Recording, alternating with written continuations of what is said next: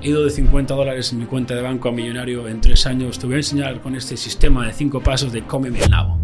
¿Qué significa para ti el éxito? Es levantarte cada mañana y estar emocionado. Mis estándares son los sueños de las personas. Si tú, vosotros os juntáis conmigo y mis colegas cada día, en un año estáis en Lambos todos. ¿Tú qué opinas de la gente que dice que has cambiado? Que es verdad. Antes a las 5 de la mañana estaba drogado y a las 5 de la mañana estoy arriba en el gimnasio. La gente tiene miedo al cambio cuando el cambio es bueno, cuando es para arriba. Eh, Pablo, ¿cómo vas? Bien, tío, aquí trabajando mil euros al mes y con mi novia que está gorda que detesto. El año siguiente, eh, Pablo, ¿cómo vas? La misma mierda. Te levantas un día a las 8 y yo, ¿qué haces, tío, a las 8? Es como llevo desde las 5 levantado. Ya he cerrado 5 mil dólares en ventas que has hecho tú, tío. Por eso es tan importante levantarse a las 5 de la mañana. Si tú eres un trozo de flaver con tetas y panza, tus 24 horas no dan ni para lo que yo hago en 20 minutos. Las personas más materialistas son los pobres y los gordos. ¿Por qué? ¿Por qué lo digo? Porque un pobre y un gordo, ¿qué han hecho? Abandonar. ¿Y por qué abandonado? Porque estaba centrado en el resultado. Las adversidades es la que construyen tu carácter. Y si tú tienes un amigo y está gordo y es pobre y lo toleras, tú eres un problema. Eres más problema que él por tolerar esa mierda. Porque yo antes sí, tenía dinero, tenía lambos, pero salía y me metía líneas, salía y me borrachaba, salía y me costaba tarde. Pero yo no me admiraba, era como, ¿qué tal tu día? Genial, tío, me acabo de meter tres líneas, puta madre. Bueno, chicos, hoy tenemos un episodio muy especial. Casi nos lo han pedido por stories desde que publicamos la foto con, Fue una locura. con Yados.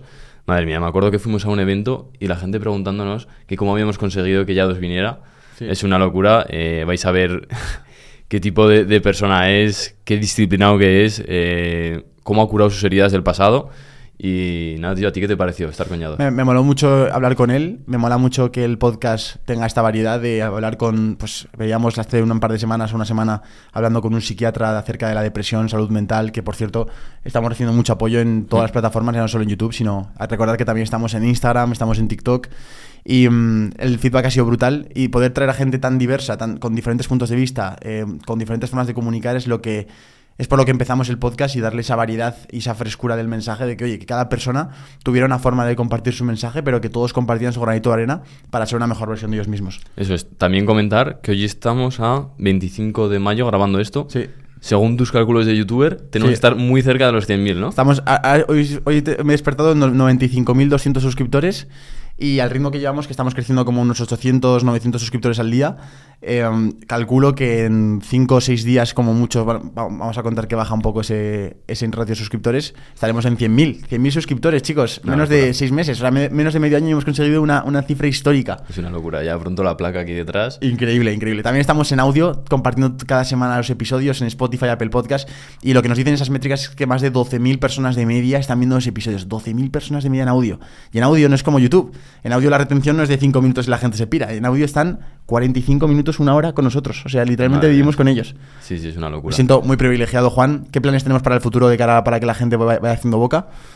Eh, planes de futuro, pues cuando se publique esto en dos semanas tú y yo nos vamos a Colombia, ¿no? A Colombia. Menuda locura. Ahí intentaremos grabar algún episodio, a ver si podemos. Sí. Será ya- un poco de entorno distinto, pero seguramente Sí, grabar algo. que uno o dos van a caer ahí en, en Colombia.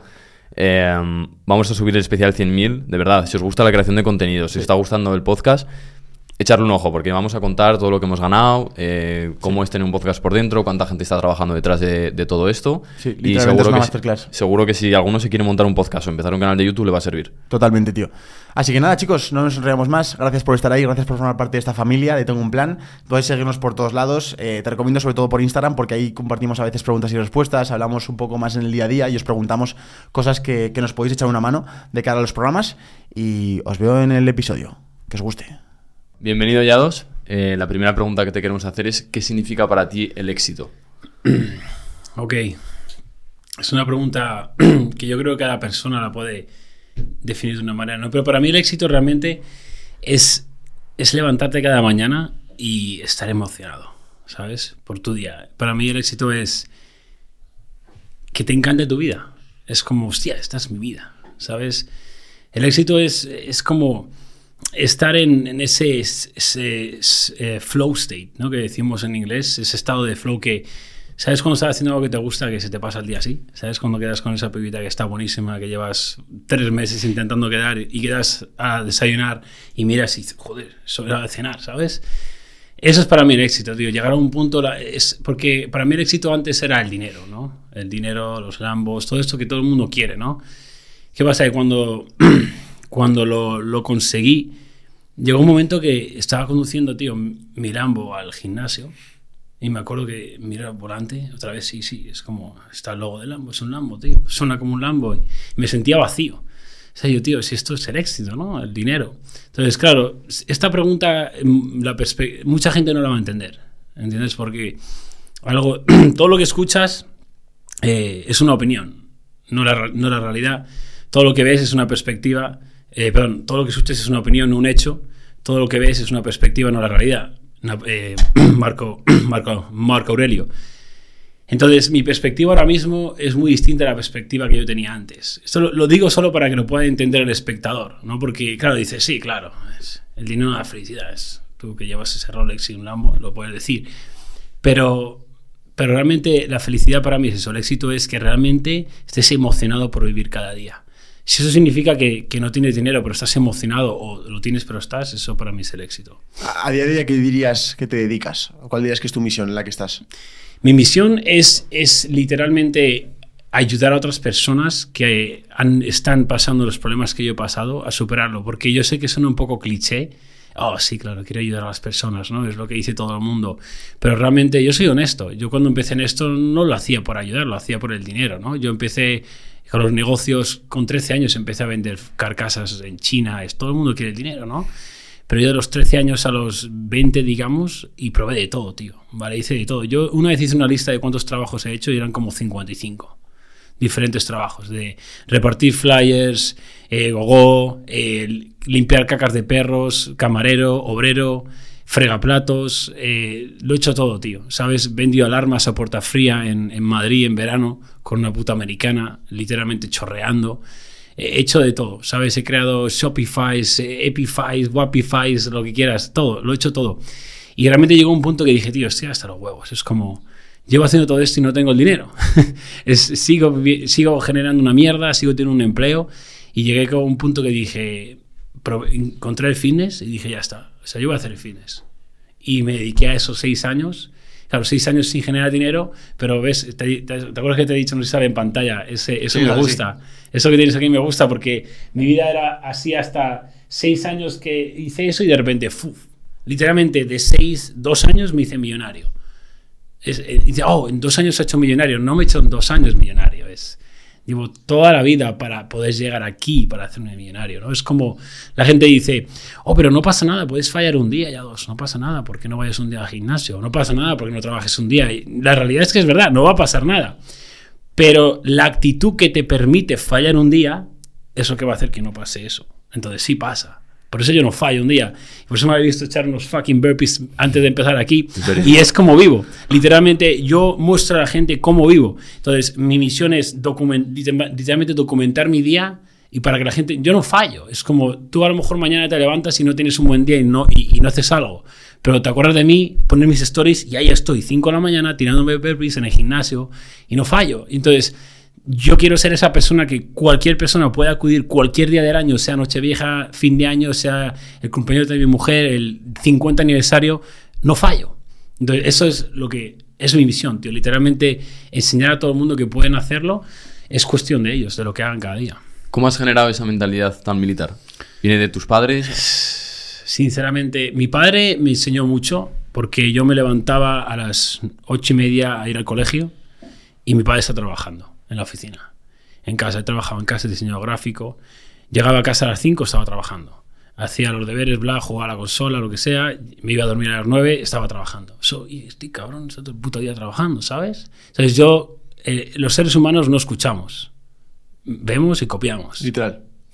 So, claro, yo ahora que yo tengo este conocimiento, porque ¿quién me iba a decir a mí que leería libros? O sea, me dices a mí hace unos años que libro- yo me hice millonario sin leer, literalmente. Yo no leí un puto libro y me hice millonario. Entonces, ¿qué os dice eso? Que no hay un problema de educación, sino de aplicación. Si no, tu profesor de filosofía, Don Adolfo, que llega en fucking Seat Corolla a, a la universidad, que se cae a cachos y cobra mil euros al mes, tendría todo lo que quiere, ¿verdad? Es como, eh, ¿qué, qué es la educación? La educación no es tener un título universitario, la educación no es tener ocho másteres. De hecho, en mi escuela tengo un profesor de universidad que lleva 12 años y tiene todos los másteres y está en mi escuela. Vale, la educación es poder lograr en la vida lo que quieres sin pisar a nadie. Eso es la educación. No lo que te han vendido como educación. Eso es ser muy bueno memorizando. Que en la vida real no te va a dar resultados. ¿Cómo fue tu experiencia con el sistema educativo? Pues seguir las reglas, ¿no? Es como fui al colegio, fue, fue- y fue al instituto, fui a la universidad, obligado por mi padre, ¿vale? Porque tienes que estudiar, hijo, un futuro, ¿Qué carrera estudiaste? periodismo, Vale. periodismo, y abandoné, último año, literalmente abandoné. Es lo único que he abandonado en mi vida. O sea, yo no abandono, pero eso lo he abandonado, con eso te digo todo, ¿no? Entonces, ¿qué pasa? Que el último año empecé de prácticas y literalmente fue eso lo que me hizo, literalmente, porque ¿qué es el sistema educativo? ¿No? Es, ¿Qué opinas? Yo te voy a decir lo que es y ya que la gente opine lo que quiera, ¿no? Es literalmente, ves al colegio, ves al instituto, ves a la universidad, estudias muy duro, ¿para qué? Para que consigas un empleo, ¿vale? ¿Y para qué quieres un empleo? Para conseguir dinero. Total. Sí. Entonces, me está diciendo que el sistema educativo te está enseñando que lo único que importa es el dinero. Pero yo, porque llevo un Rolex o un Lambo, soy materialista. Cuando realmente vosotros lo sabéis, que sois emprendedores, cuánto trabajo os ha costado montar esto. Dime, ¿a ti te pagaban cuando empezaste? Porque yo estuve seis años partiéndome el culo y nadie me pagó. ¿Entiendes? O, ¿Quién es el materialista ahora? ¿Qué es el sistema educativo tradicional que te enseña que todo está orientado al dinero? O, o es el emprendimiento, ¿no? Que realmente vas como, es algo que lo haces por corazón porque te gusta, ¿no? Entonces realmente yo diría, las personas más materialistas son los pobres y los gordos. ¿Por qué? ¿Por qué lo digo? Porque un pobre y un gordo, ¿qué han hecho? Abandonar. So, un gordo ha intentado perder peso. Un pobre ha intentado generar dinero. ¿Y por qué ha abandonado? Porque estaba centrado en el resultado. ¿Qué te dice eso? Que solo le importa el resultado. Es decir, el dinero, los abdominales. So, ¿quién es? ¿Yo soy materialista porque tengo abdominales y dinero? No, yo no abandoné, él ha abandonado. So, ¿Quién es el materialista?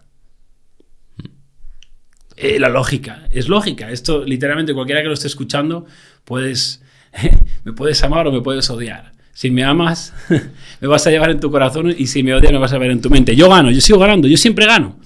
La cosa es que tú tienes que reprogramar tu mente para que tú siempre ganes. Y eh, ya dos. La gente seguro que está escuchándote y dice, joder, este tío tiene razón, pero me falta un poco de contexto. Este Sí. tío, ¿cómo se ha hecho millonario? ¿Cómo, cómo ha ganado ese dinero? ¿Cómo...? Porque hablas desde un punto de vista de, de haber, de haber ya pasado por ese proceso que veíamos en el gráfico, pero para ponerle a la gente en contexto de cómo generas tu riqueza a día de hoy o qué tienes montado, cuéntales un poco, abrirles un poco el contexto de lo que tienes montado ahora como... Pues muy simple, yo como genero dinero es muy simple. Yo tengo la sala Tu Primer Millón, que es una suscripción, son 100 euros al mes, eh, y eso es recurrente. So, solo con eso realmente ahora mismo estaré haciendo unos 100.000 euros al O mes. sea, tienes a más de mil personas en la sala de tu primer Sí, millón. sí. Wow. Más o menos. Eh, va creciendo, va creciendo, creciendo, creciendo. Eh, después tengo la sala Tu Primer VIP, que es más uno a uno. Son, digamos, un coaching uno a uno. Es un grupo muy pequeñito. Tengo también una serie de cursos, un curso regular y uno VIP, y ya está. Literalmente es lo que tengo. Y muchos dirán, oh, es que, claro, ¿qué pasa? Que dicen, muchos dicen, no, es que eh, haces dinero vendiendo cursos, o es un mentor. Es como, "Eh, espera un segundo, para el carro, ¿sabes lo que te digo? Yo literalmente hice millones de dólares como entrenador online fitness, como coach online fitness, hasta que empecé a enseñar a la gente a hacer eso. ¿Vale? Porque realmente, eh, si tú eres un emprendedor y tú te rodeas de emprendedores que llevan 20, 30, 40 años, ningún emprendedor hace lo mismo desde que empieza hasta que acaba. Nadie. Todo el mundo evoluciona. Todo el mundo evoluciona. Eso es por naturaleza, que cuando vas desarrollando habilidades y experiencia, tú evolucionas. So, ¿qué, ¿Cuál es el error hoy en día? Que mucha gente salta directamente a enseñar. ¿Entiendes? Yo literalmente había generado millones de dólares como coach online fitness hasta que enseñé a otras personas a hacer eso. ¿Qué pasa? Que yo ahora no solo, yo no enseño un método, es como haz esto y haces dinero. Porque eso no es así. Eso es lo que te venden, ¿no? Te venden el dinero. Es haz esto. Y la realidad es que es como, tú imagínate, yo te digo, sigue esta rutina y esta dieta y vas a tener abdominales. No, tío.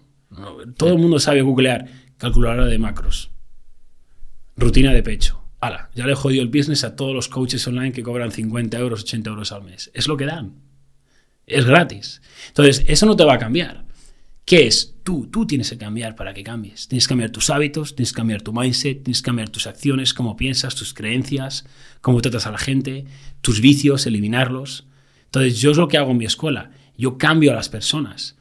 ¿Entiendes? Yo, yo, mi coaching está centrado en todo. En, o si una persona me llega a mí y está usando drogas de fiesta como yo estaba, bebiendo alcohol, persiguiendo chochitos y todo eso, me digo, ok, primero, esto se va a la mierda. Es, pero ¿qué tengo que hacer para el dinero? Esto se va a la mierda. Eso es lo que tienes que hacer. ¿Qué pasa? Que eso nadie, por eso yo no puedo fallar. Imagínate si yo estuviera haciendo unas líneas en el yate con ocho culos y diciendo a mis alumnos que no pueden salir de fiesta y hacer drogas. Es como, sería un hipócrita. ¿Sabes lo que te digo? Y yo no soy un hipócrita y no os hablo de teorías e hipótesis. Lo que yo enseño es lo que yo he aplicado en mi vida y me ha funcionado, pero es lo que no ve la gente, que no es instantáneo. Pero ahora, si tú cambias radicalmente quién eres, tu vida va a cambiar un ritmo literalmente astronómico. O sea, eh, astronómico cuando cambies totalmente quién eres y tu entorno. Es lo que yo doy en mi escuela. La sala es un entorno también. Es, entras en un sitio que todo el mundo quiere ganar. Entonces, ¿qué pasa? Cuando cambias tu entorno, si vosotros, por ejemplo, yo no, os acabo de conocer hoy, pero os veo a los ojos, os veo cómo movéis y vosotros podéis llegar a donde salgan los huevos. Si tú, vosotros os juntáis conmigo y mis colegas cada día, en un año estáis en Lambos todos. No tengo ninguna duda. Ninguna duda, porque entiendo que te digo, cuando tú te levantes un día a las 8, yo, ¿qué haces, tío, a las 8? Es como llevo desde las 5 levantado, ya he cerrado 5 mil dólares en ventas, ¿qué has hecho tú, tío? Es como, no todo es el dinero, ya, ya lo sé que no todo es el dinero, pero llevas 3 horas durmiendo, ¿por qué? Entonces, eh, literalmente, ¿qué pasa? Que mis estándares son los sueños de las personas, ¿entiendes? O sea, si yo genero mil euros en un día, digo, ¿qué mierdas pasa? Algo está mal. Y, y tú quieres mil euros en un mes tu manera de, hablar a los alumnos o de que se ven redes, ¿crees que hace un poco referencia a hablarle a aliados del pasado? Por supuesto, por supuesto, porque yo veo en ellos quién era yo. y me revienta, es como me revienta, ¿sabes? ¿Y cómo, ¿Y cómo eras sellados? Pues yo, si te hablo de cosas, a ver, yo he perseguido el dinero. He perseguido el dinero, eh, he estado perdido en la fiesta, alcohol, drogas, literalmente eh, empiezas con un poquito, sigues con más, sigues con más y eh, literalmente he estado perdido en esa mierda porque estás escapando tu vida, ¿vale? Me he quedado sin dinero dos veces. En Australia me quedé con 50 dólares en la cuenta de banco, el país más lejano de España. Eh, ¿Qué más? Eh, literalmente he pasado por un trastorno mental, la vigorexia, que ni siquiera creía que tenía. Es algo que no crees que tienes, pero es como nunca piensas que está suficientemente definido o grande. Es un trastorno muy grande, ¿no? Ese fue uno de los que más me costó superar, trastorno mental. He sido un delgado, he tenido panza, nunca he sido gordo, ¿vale? Pero sí he tenido pancita, ¿sabes? Yo, yo si no tienes abdominales, te considero que tienes panza, ¿sabes? Si no tienes abdominales, tienes una panza. Todo el mundo tendría que tener un six-pack. Es todo el mundo tendría que tener un six-pack. Porque es, es, es, es, no negociable, tío. Tú, si tú no eres tu mejor versión, nunca vas a poder... O sea, literalmente, solo tienes que ver cómo vivían los filósofos griegos como Marco Aurelio. Vive así, cabrón. ¿Entiendes? Lo que pasa es que hoy en día tenemos tantas facilidades, tantas escapes, tantas... Son blandos, la peña es blanda, tío. Son, son demasiado blandos, se trata de hacerte duro. O sea, yo he pasado por, por muchísimas, pues es que por muchísimos problemas y al final toda la gente que viene a mí tiene alguno de esos problemas. ¿Cuál dirías que ha sido el peor? El peor, el, las drogas. Porque no puedes salir de ahí. Porque te crees que no tienes un problema. Hasta que te das cuenta que lo tienes, ¿sabes? Hasta que dices, hostia, ¿por qué no puedo llevarme la bolsita? ¿Sabes? Es porque no puedo ir a cenar sin la bolsita, porque no puedo salir sin la bolsita, porque no puedo... Literalmente yo viajaba y lo primero antes de ir a, es, es, no, a ver, ¿cómo consigo esto, esto, esto? Lo tenía que conseguir. ¿Sabes lo que te digo? Y, no te das cuenta, pero de repente te ves en esa situación. Y literalmente yo un, un, punto fue como estaba en un yate, ni me acuerdo qué país era sinceramente ya, pero estaba en un yate y dije, estaba con mi mujer y otras dos, otras dos latinas con tres mujeres de, de 10. Y era como, creo que ese día no había conseguido... Ah, es que no quiero decir el nombre de la droga porque a lo mejor ya sabes como YouTube, pero bueno, me imagina, el polvo blanco, ¿vale? Y estaba como, como de malas, tío. Es como, tío, estoy en un yate con estas tres tías y sin esa mierda no soy feliz. Y es que me di cuenta, ¿sabes lo que te digo? ¿Tú solo te diste cuenta? Me di cuenta solo, sí. ¿Y saliste de ahí solo? Sí, o sea, no salí solo, o sea, sí, salí solo, tío. No, realmente fue un mentor. O sea, yo cogí un mentor Y en- me vio todo, me analizó todo y dijo, tío, sinceramente lo único que tienes que cambiar es dejar de salir de fiesta, dejar las drogas y levantarte más pronto. Y eso hizo uff, en mi vida. Literalmente no entendéis lo que elevo mi vida. So- solo no, ¿sabes por qué lo hice? Sinceramente, mirando atrás, porque este mentor estaba en una posición que yo quería estar. Estaba tatuado, mazado, con más coches que yo, generando más dinero que yo, y, es y era un hombre que admiras y respetas. Porque para mí, el dinero, la gente admira y respeta a personas con dinero. Pero eso no, no es de admirar o respetar a una persona que solo tiene dinero. Yo, por ejemplo, no admiro y respeto a una persona con dinero que tiene una panza. Entonces, si, si tú admiras a una persona que no se respeta a sí mismo, yo no sé qué clase de persona eres tú. Pero si una persona tiene una panza, no se respeta a sí mismo. Eso, eso lo sabe todo el mundo. Porque tu cuerpo es, es lo más valioso y lo estás literalmente maltratando. So, yo cuando esta persona que estaba en una posición mucho más alta que la mía y que yo respetaba me dijo, tienes que quitar eso, literalmente al día siguiente lo quité y ya no miré atrás nunca más. Y, y ¿Cómo- es difícil. cómo fue ese proceso de es salir? difícil. O sea, ese proceso, yo soy una persona muy disciplinada, como la gente sabe. Pero era como la- los primeros meses, primer mes, segundo mes, tercer mes, cuarto mes, son los más difíciles. Pero cuando pasas de ahí de 5, 6 meses, 7 para arriba, ya es como, es como, ¿cómo podía hacer esa mierda? ¿Sabes? Pero tienes que aguantar. Si literalmente yo, yo bebo cero alcohol, cero drogas, cero, literalmente ni una gota, ni una copa, nada, nada. Si se tienen que quedar con tres claves para salir de ese, de ese vicio, cambiar su entorno radicalmente. Amigos. Si tú estás radicalmente, quedarte fucking solo, porque tus, tus amigos son basura, literalmente. Basura. No pasaría ni un segundo de mi vida con tus colegas. Literalmente. Si tus colegas beben, se drogan y salen de fiesta, no valen de nada. ¿Tú qué opinas de la gente que dice que has cambiado? Que es verdad. Y ¿Cómo eres no voy a cambiar? y que no eres Antes a las 5 de la mañana estaba drogado y a las 5 de la mañana estoy arriba en el gimnasio. Dime tú, es literalmente opuesto. Claro que he cambiado. Lo que no entiende la gente es que cambiar es bueno cuando cambias a bueno. Eh, tienes que evolucionarte como persona. Lo que pasa, la gente eh, asocia el cambio al malo. Están, tienen miedo a cambiar, por eso no cambian. Tienen miedo a dejar no dejar o eh, hacer algo diferente. La gente tiene miedo al cambio cuando el cambio es bueno, cuando es para arriba. Dime, ¿tú no quieres generar más dinero? Tú no quieres estar más en forma. Tú no quieres tener más confianza. Pero claro, si vamos para arriba es bueno, si vamos para abajo nos- es malo. Pero claro que he cambiado. Y más, más claves que ayuden a. O sea, has dicho, por ejemplo, lo de cambiar tu entorno, me parece un consejo brutal. Más cosas que te, te han ayudado, hablabas de madrugar. Sí, so, eso es algo que si tú ves vídeos míos de antes, yo decía, no hace falta madrugar. Y una mierda. Literalmente. A mí madrugar me ha hecho ir a otro nivel. A otro nivel completamente. Porque ¿qué pasa? Cuando te levantas a las 5 de la mañana todos los días eh, y te acuestas a las 9 de la noche, 9 y media, 10, limi- eliminas todo ese baremo de horas de mierda, de gente que no vale para nada. Después de las 10 no hay nada. Literalmente no hay nada. Dime, ¿sales a la calle después de las 10 y te va a pasar algo bueno? No. No te va a pasar nada bueno. Entonces eliminas toda esa posibilidad de contacto con gente que no tiene valor y que no está yendo en un rumbo fijo, que está a la deriva, está drifteando. Toda esta gente que está en ese horario está dando vueltas. No está yendo. Eh, Pablo, ¿cómo vas? Bien, tío, aquí trabajando mil euros al mes y con mi novia que está gorda que detesto. El año que viene, eh, Pablo, ¿cómo vas? La novia gorda que detesta, mil euros al mes. El año siguiente, eh, Pablo, ¿cómo vas? La misma mierda. Entonces, si tú quieres salir de ahí, tienes que salir del el entorno que está esa gente. Entonces, levántate a las 5 de la mañana y eliminas toda esa mierda. Por eso es tan importante levantarse a las 5 de la mañana. Lógicamente dice, sí, 5 horas de trabajo de 5 a 10 son 5 horas de trabajo como se hace de 5 pm a 10 pm. Sí y no, porque yo nada más levantarme voy al gimnasio para engranar mi máxima marcha en mi mente. Es como la mente puede funcionar como un coche, en primera marcha o en séptima. Imagina, no avanzas igual de rápido en un aventador en primera que en un aventador en séptima, no. Pues la gente va en primera toda su vida, mientras yo me levanto, engrano la séptima, voy en séptima 24/7 todos los días de mi vida. Por eso avanzo tan rápido. Y la única manera de engranar esa marcha es nada más levantarte, ir al gimnasio, entrenar.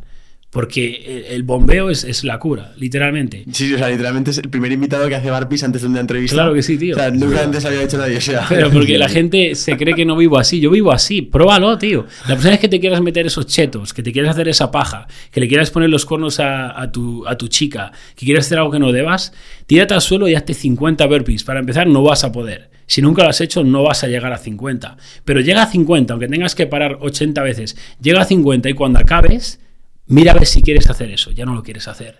¿Piensas que vivimos en una sociedad de gente débil? Claro, por supuesto. No hay competencia. ¿Y por qué Literalmente, yo he aterrizado en España el otro día y fui a comer a una de las mejores zonas, no me acuerdo, era como, una, era una zona buena, era su, había- vi, vi un Lambo, así que no suele ver Lambos en España. ¿En dónde? ¿En qué ciudad? En Madrid eh, era como, no me acuerdo, es una zona buena. Sí, el barrio Salamanca o así, ¿no? No lo sé, no me acuerdo del nombre, pero voy a un restaurante, era un restaurante bueno, y entro y todo el mundo. Claro, yo entré, ¿sabes? Tatuado, en Pero forma. te miraban por las pintas. Por las pintas y por todo. Y mi, pelo es amarillo, ¿sabes lo que te digo? Pero el caso es, yo miraba y eran todo panzas. es verdad, tío. Literalmente, yo estoy comiendo aquí mi steak, mi, mi carne, mi proteína, mis grasas, mi agua, cuidando mi cuerpo, preparándome. Y yo miro es cervezas, copas. Tío, son las 2 de la tarde, la peña metiéndose copas. Con Y lo- panzas. Metiéndose eso y lo que no se ve. Exacto, es lo que que yo me metí antes Literal. literalmente. Y es como, en serio, esta es la competencia. Eso no es competencia. La competencia es que entre un tío en forma, que se levanta a las 5, que no tiene vicios y que no tiene distracciones, porque un hombre que se enorgullece de los pasos que tiene que dar para conseguir el resultado en vez del resultado en sí, es un hombre que no se puede parar. Totalmente. Y a mí me enorgullece esta mierda.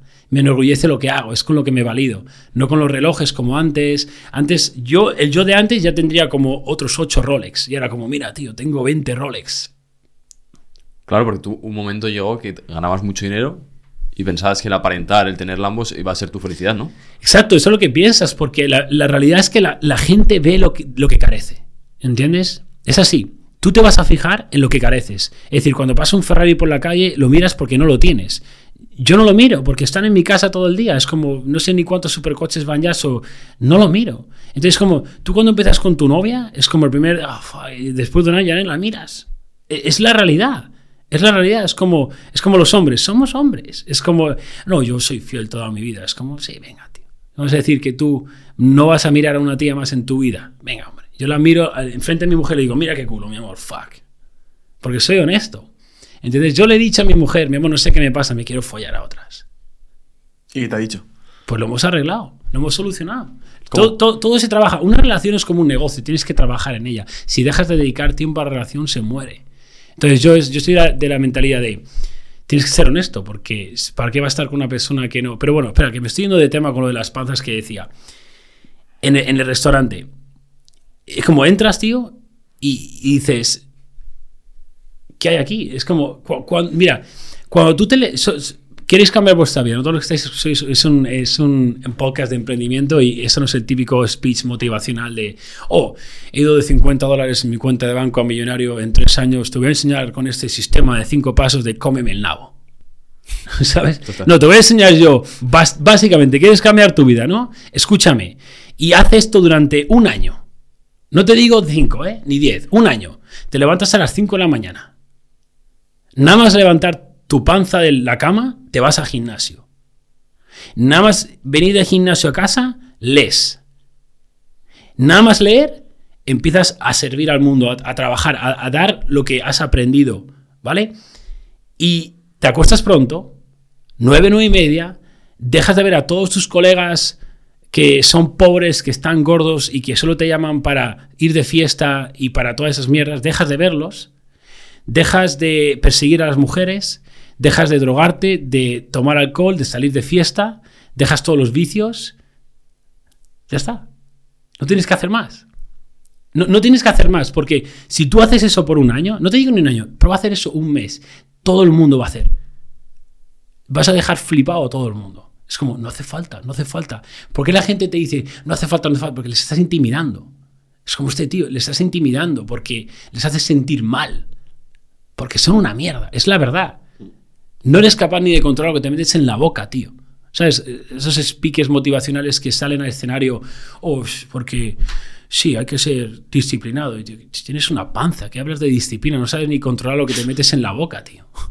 Literal. Qué hipócritas, tío. Y, y ya los, eh, mm, hablábamos antes, en, en el café hemos estado antes, acerca de vivir con miedo. Sí. Y a mí el miedo es algo que, que sí que pienso que es un limitador a la sociedad de hoy en día, porque el miedo es algo natural del ser humano para protegerte del peligro, pero que tienes que saber vencerlo. ¿Cómo tú observas esto en la sociedad? ¿Cómo piensas que debería actuar la gente en cuestión del miedo a lanzarte a un proyecto, hablar a esa chica que te gusta? La gente vive con tanto miedo que no vive, tío. ¿Sabes? Es como, vengo de Barcelona y cuántos me han dicho, cuidado con el Rolex, tío, no tienes miedo de salir con el Rolex en la calle. Es como, tío, si me lo roban, ¿qué? Es un puto Rolex, tío. Es como, me da igual. Es como, para empezar, si me roban, lo, lo puedo comprar otra vez. A ver qué tal me queda. Es como, lo, lo, lo puedo, lo puedo comprar otra vez. Y, y además, si me lo roban, es, tienes seguro. Es como, me da, me da absolutamente igual. Sí. ¿Sabes? Como la gente vive con tanto miedo. Eh, ¿sabes? Es que tienes tanto miedo que te nubla y no tomas acción. Entonces, la realidad es que yo no entiendo por qué la gente tiene miedo al fracaso, porque la, la realidad es que tú fracasas cuando abandonas. Ese gráfico que tienes ahí lo describe todo. ¿Sabes? Es como si antes de llegar a la esta aban- has- abandonas, has fracasado.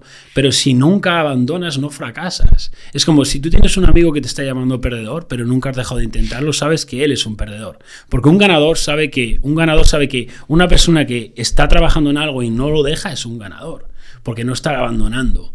So, la realidad es que, ¿qué pierdes, tío? O vas a volver a tu mierda de trabajo, vas a volver a casa de tus papás. Sí, ahí estabas. No, va a no hay nada que perder y todo que ganar, literalmente. Entonces, cuando tú.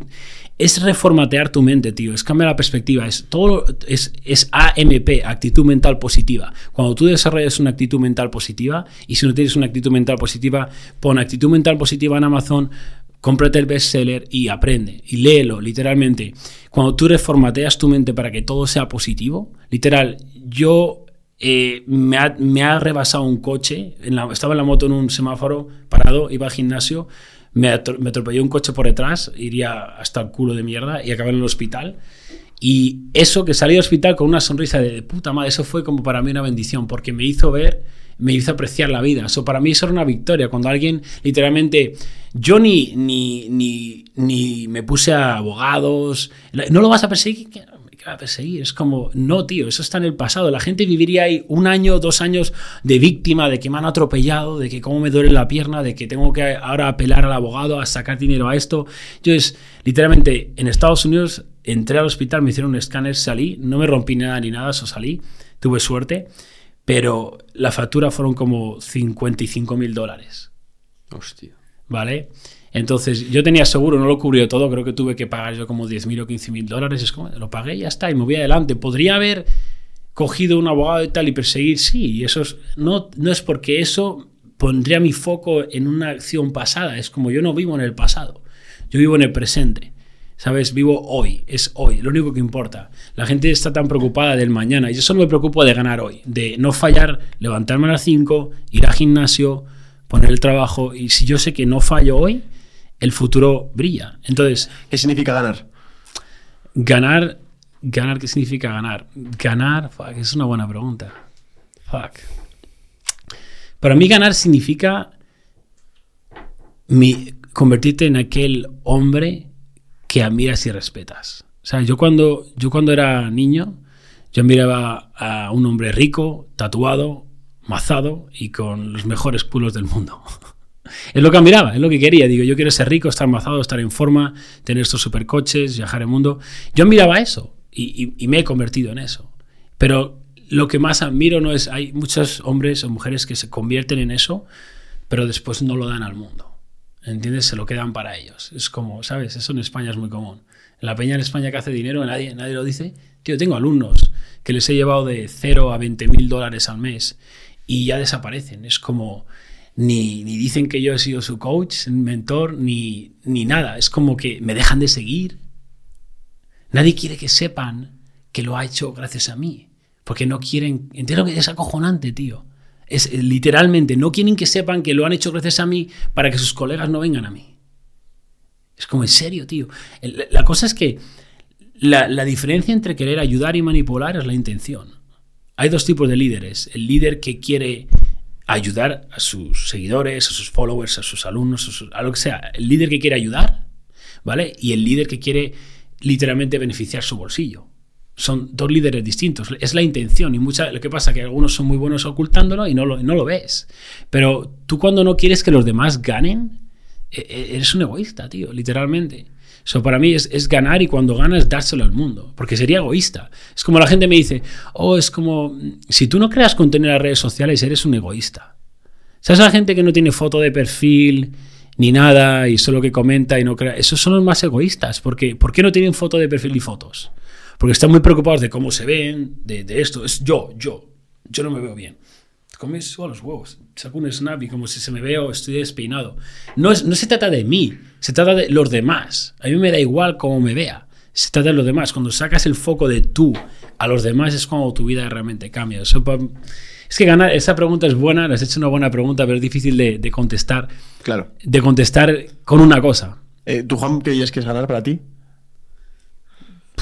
No lo sé, la verdad, es una pregunta muy difícil. En cuanto a lo que hablábamos de él, pues ganar sería eh, ganarme a mí mismo, decir, no me quiero levantar a las 5, me levanto a las 5. Eso sí que veo. una- Sí, a eso me mola. Lo de a tu, a tu cabeza. Eso es, no negociar con tu mente. Sí, literal. Entonces, eso sí que lo veo, lo veo como ganar. ¿Tú qué opinas?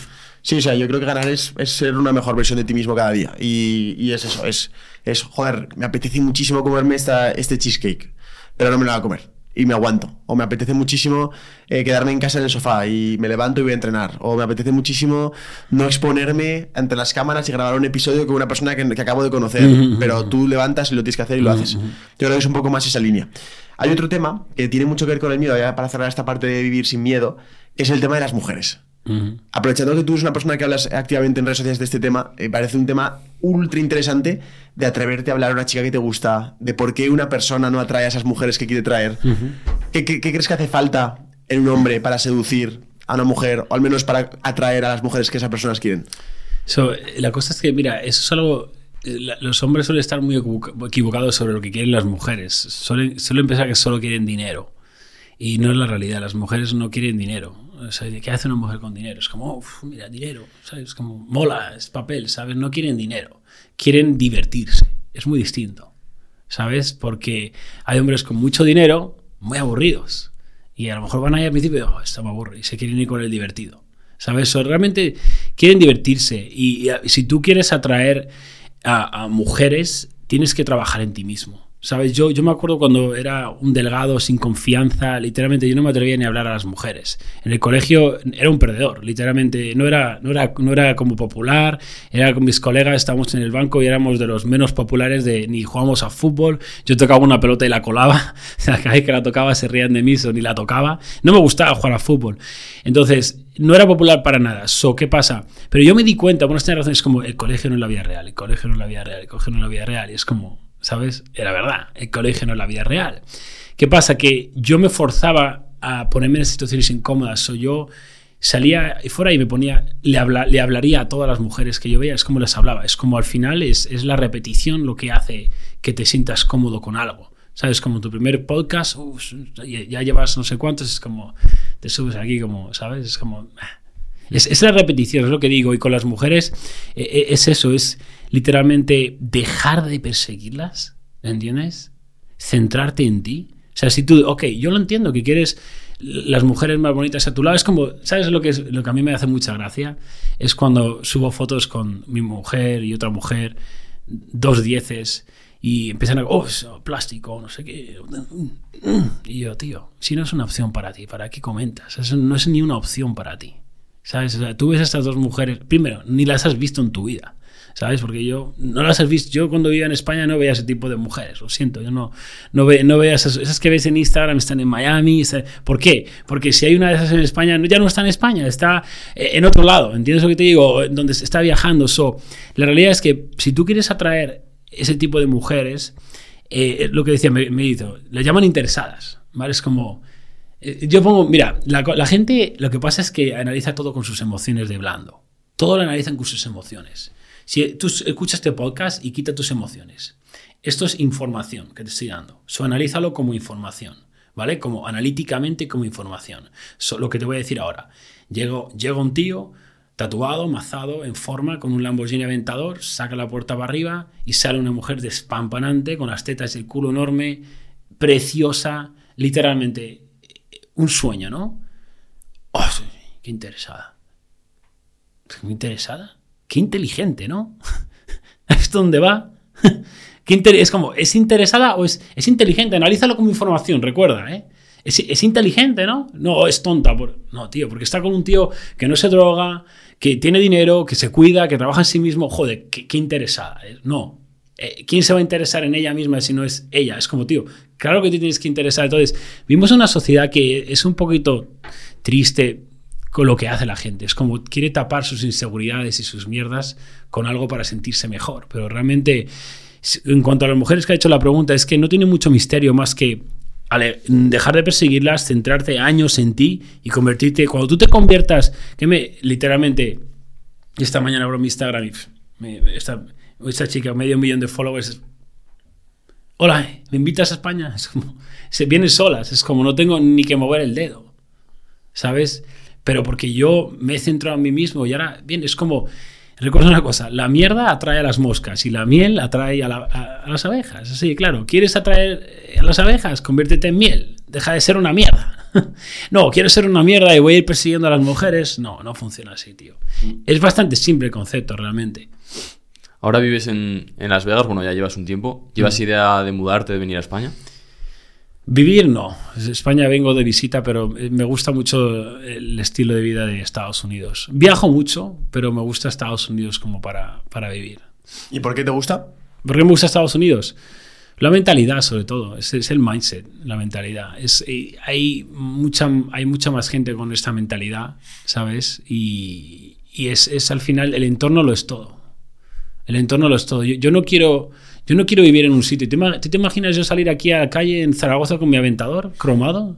No, no. ¿Te imaginas? Es como, ¿para qué quiero estar yo en un sitio que soy el que más destaca? Yo quiero estar en un sitio que soy el, el peor. O sea, yo quiero estar rodeado de gente que tiene 80 aventadores. Literal, el otro día dejé mi aventador en el, en el shop que lo modifico siempre y justo estaba recogiendo otro aventador, el suyo, pero eh, un aventador white body, eh, estaba hablando con el tío, tiene una colección de 150 supercoches. Y ahora tengo su móvil. Ya Dime, que se- Zaragoza ya, que como- se, ya que se dedica ese tío. eh, Ese tío, yo creo que es de, de generaciones ya, pero al final Una locura, ¿no? da, da igual, es, es el entorno, es lo que te digo. La, la gente, Claro. yo no quiero estar, o sea, yo no quiero llegar a un sitio e impresionar a todos. Yo quiero llegar a un sitio y que no impresione a nadie, porque eso estoy en el sitio correcto. Yo quiero crecer. ¿Entiendes? Porque al final en el progreso está la me has hablado de la felicidad antes, lo de que la felic- el, el de ganar, ¿no? Yo creo que ganar a felicidad no va a similar, pero la felicidad realmente tú no puedes ser feliz si no, si no progresas.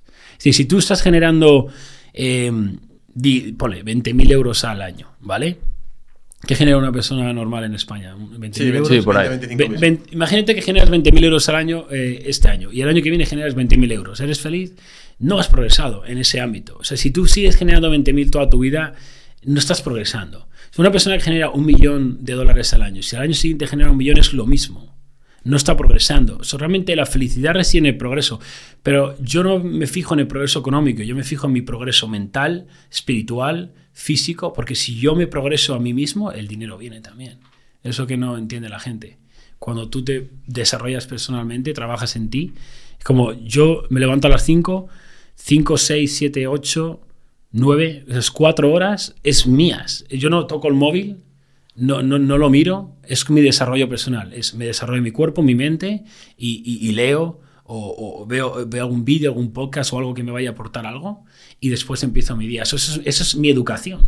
La, la gente va a la universidad y ya, oh, ya me he educado. No, tío, no has ni empezado. Literalmente te han enseñado hipótesis, hipotéticas, teorías que no están en práctica porque tu profesor ha llegado en Ford Focus, ¿entiendes? Y tú estás intentando... Esto es un podcast de emprendedores, ¿verdad? ¿No queréis generar dinero o, o qué pasa? Porque todo el mundo quiere generar dinero. So, realmente eso que te han enseñado es teoría, no, no es, es una hipótesis. Entonces, ahora tienes que descubrir la, la- la verdadera que funciona y ponerla en práctica. Y mm, ya dos, ¿cuál fue tu primer trabajo que tuviste? ¿Con qué edad? ¿Cuánto, cuánto ganabas? ¿Y cómo fue eso evolucionando los trabajos que fuiste pivotando y que ibas sintiendo en cada etapa? So, como primer primero fue con 13 años, recogiendo mierdas de perros, cacas de perros a los vecinos. No me acuerdo qué ganaba, sinceramente. Eso en España, ¿no? En España, sí. Eh, pero primero así, a ver si me puedo acordar, en España, el primero que tuve así, ok, el primero que tuve así fue, ni siquiera fue a salario, fue vendiendo eh, alarmas a puerta fría. Hostia. So, ese trabajo es de los que más aprendí porque literalmente estuve un mes pateándome en verano en Madrid con una americana y, y no, no tenía salario. Y el primer mes no hice nada.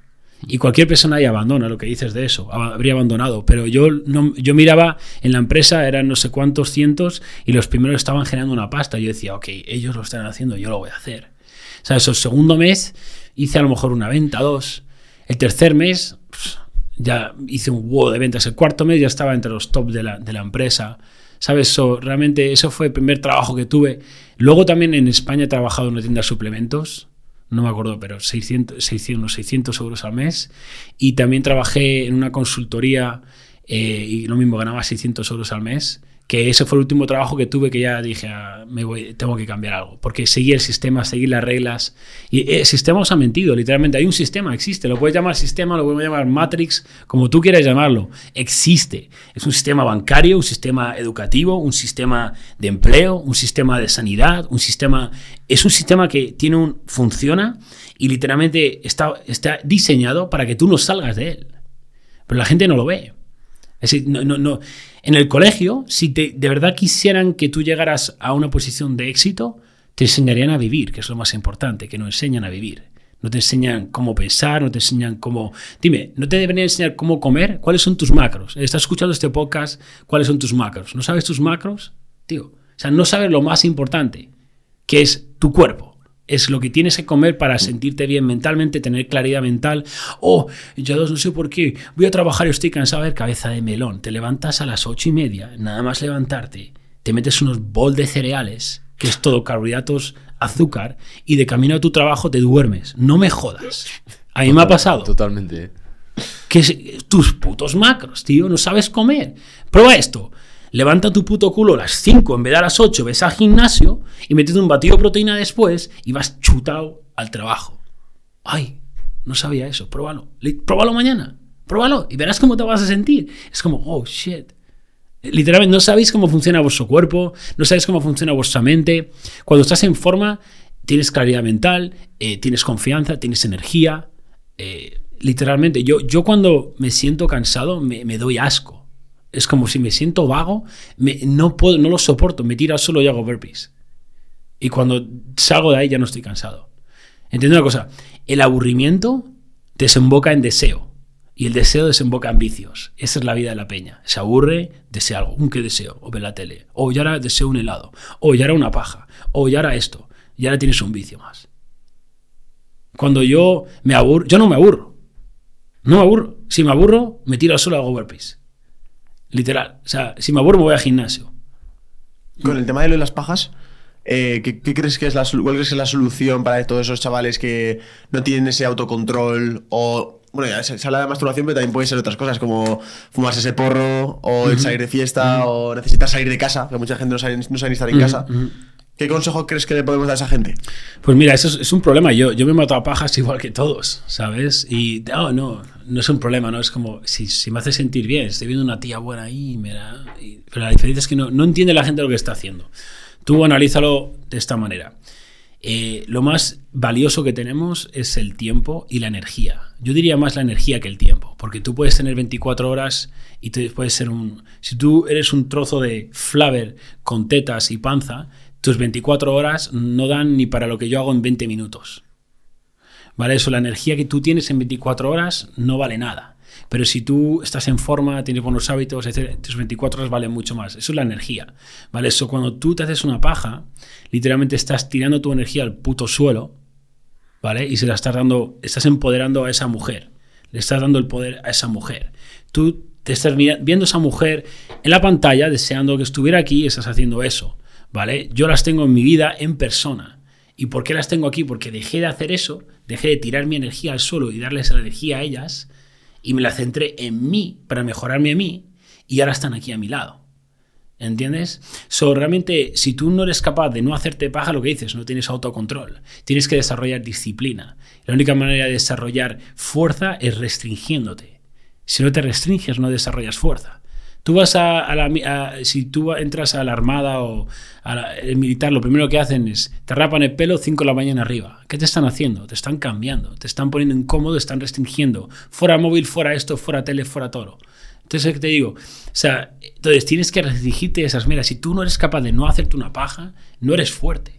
No eres fuerte. Eso es un problema, las pajas o cualquier vicio. La gente no lo ve, pero además es una manera que tienes esa, ese hit, ese, ese hit de dopamina instantánea que no es buena.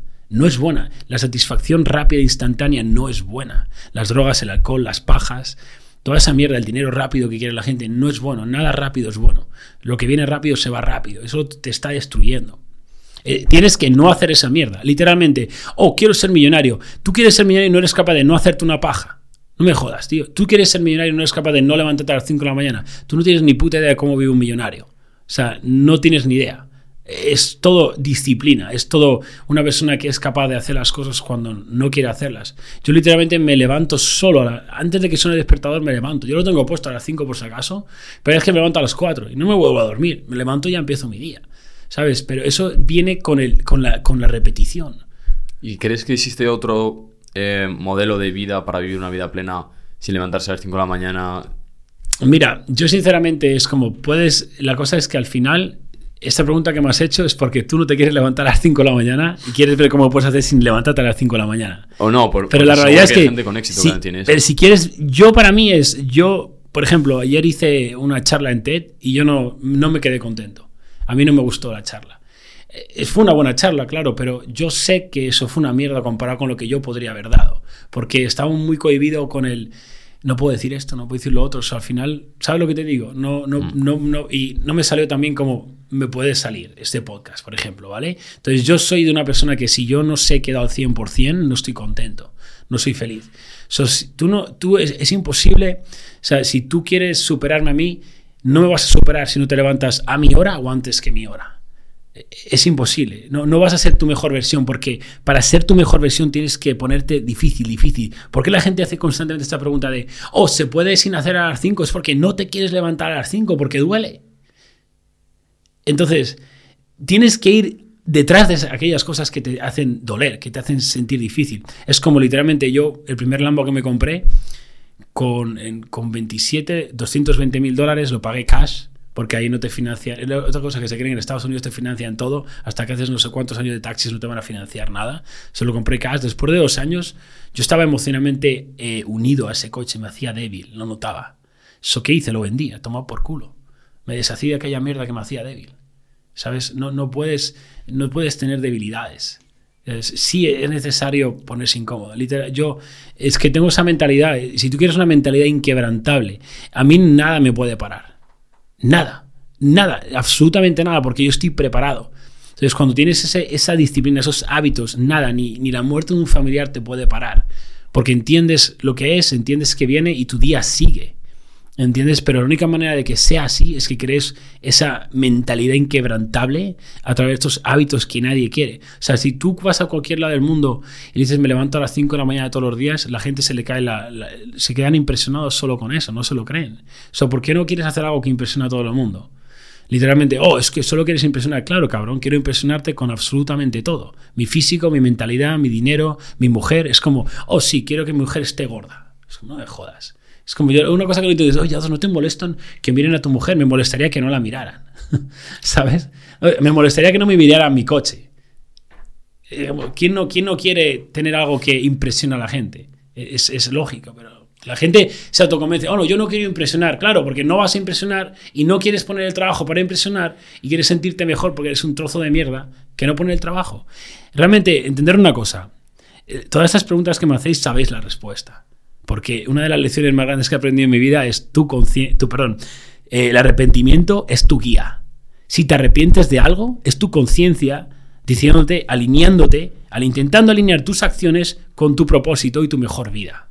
So, cuando haces algo y te arrepientes, sabes que no lo tenías que haber hecho. No estás alineando tus acciones con tu meta. Tú quieres ser millonario o quieres esto y estás de fiesta. Tú quieres ser millonario y te levantas a las 10. Entonces, sabes que no están alineadas. So, tu conciencia te dice, eh, hay que vivir tu mejor vida, quiero que vivas tu mejor vida mientras estés en este planeta. So, realmente, si tú escuchas a tu conciencia, ya está. Es como quien tiene una novia y ha pensado y se le quiere poner los tochos a su novia y su conciencia le está diciendo, oh, no lo hagas, pero lo hace. ¿Entiendes? So, yo me pasó eso, cuando quería hacer eso, pues en vez de hacerlo, cogí y se lo dije. ¿Entiendes? Porque escucho mi conciencia. Y yo ya, yo desde que he adoptado este estilo de vida, estos hábitos incrementales, yo no me arrepiento de nada. Porque yo antes no era el hombre que admiraba y respetaba. Yo me drogaba y me emborrachaba. Es como eh, la gente me seguía, me seguía mirando, pero yo no me admiraba. Era como, ¿qué tal tu día? Genial, tío. Me acabo de meter tres líneas. Puta madre. ¿sabes? Ayer me metí tres líneas, ayer me acosté a las 5 de la mañana y hoy estoy destrozado. Nadie está orgulloso de esa mierda, tío. Entonces, cuando tú estés plenamente orgulloso de ti, es que es como avanzas a un ritmo que es, es, es estratosférico, tío. Em, yo algo que estoy hablando contigo y lo que veo es la importancia de tomar decisiones incómodas para darte una vida más fácil. Eso es una frase que a mí me gustó mucho cuando la leí, que era las decisiones fáciles te dan una vida incómoda o las decisiones cómodas te dan una vida fácil y las decisiones eh, difíciles o incómodas te dan una vida pues mucho más fácil, ¿no? En tu caso, yo por ejemplo, por lo que veo que me cuentas y un poco viendo tu trayectoria, me- veo que eres una persona muy valiente. Es decir, una persona que, que ves una- un obstáculo y te da igual. O sea, tú vas a ir de, de cabeza y si te haces daño, pues te has roto el cuello, pero ya está, vas, a- vas a muerte. ¿Piensas que tiene esto algo que ver con tu etapa que viviste en la parte de la- del motociclismo? ¿Puedes contar un poco esa etapa? Que yo creo que la gente no ha escuchado mucho acerca del tema, Sí. pero. ¿Crees que, o sea, ¿crees que eso ha podido moldear la persona que eres a día de hoy? Se- seguramente. Es, es difícil contestar la pregunta, ¿sabes? Porque realmente no sabes. Pero yo creo que sí, porque desde pequeñito he corrido siempre he estado con las motos para arriba para abajo. Y al final desarrollas una mentalidad de, de no tener miedo, porque tú si tienes miedo no vas rápido en una moto. No, entonces podría estar aquí un día contando mi historia de las motos, ¿sabes? Pero realmente yo con mi padre y una caja de herramientas llegamos a correr una carrera del mundial como Wilcar, que se dice, se dice rápido, pero realmente eh, mi moto entera valía menos que la horquilla, una parte de la suspensión de las demás motos. Y ahí estábamos, ¿sabes? Es una historia muy larga que no, no tenemos horas para contar, pero resumiéndola, ¿vale? Entonces, realmente tú con miedo es como, no dice, un piloto con miedo no es un piloto, ya no es un piloto, ¿sabes? Por eso cuando un piloto se hace mayor y ya empieza a tener miedo porque tiene hijos, le preocupa que ya no esté con el hijo, que muera, el miedo ya te frena, y entonces dejan, empiezan a ir lentos, y llega un chaval joven y no tiene miedo y y lo revienta, ¿no? So, realmente, sí, obviamente, claramente no tengo miedo por, por mi etapa de las motos, ¿sabes? Pero eh, es, como, es como lo que digo, eh, es, ese miedo tienes, tienes que afrontarlo, ¿sabes? Eh, eh, yo, es que no, no sé cómo, es, porque yo no recuerdo cuando tenía miedo. Yo creo que a lo mejor estoy loco de nacimiento, pero, pero desde pequeñito he sido como corriendo en las motos, he, he sido sin miedo. ¿sabes? Pero es, es algo que tienes que trabajar, porque al final es cómo gano confianza, cómo hago esto, os estoy diciendo cómo hacerlo. O sea, lo que pasa es que no lo queréis hacer. No os queréis levantar a las 5.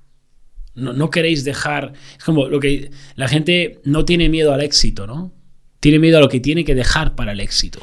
Que es absolutamente todo. Yo dejé a mi familia, yo dejé a mis amigos, yo dejé a mi novia. La dejé. Y, y estaba enamorado de ella. ¿Vale? Dejé la universidad. Dejé, vendí mi coche, que había ahorrado desde los 13 a los fucking 17, 18 para comprarlo.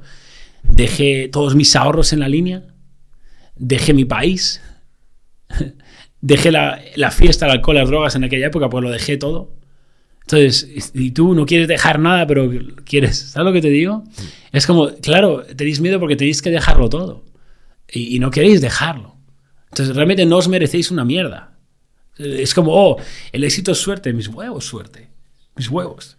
A mí lo que más me sorprende de, de la etapa tuya en, en las motos, porque hacer un wildcard es ya estar muy cerca de poder dedicarte a ello. Sí. Sí, o sea, pon, pon Juan un poco en contexto porque. Claro, un o sea, porque lo wildcard me es- explicaste a mí me, lo, me el- impactó mucho. Eh, Yados estaba en, en el Campeonato de España de Motociclismo, que bueno, para que no lo sepa, en Moto 2, y el estar ahí, o llegas por tus propios méritos, o encima es un coste económico que tus padres se tienen que endeudar, que sé Sí. que es el caso que fue de Sí, tus padres. sí. Pero lo que más me sorprende es que tuvieses que renunciar a un sueño, ¿no?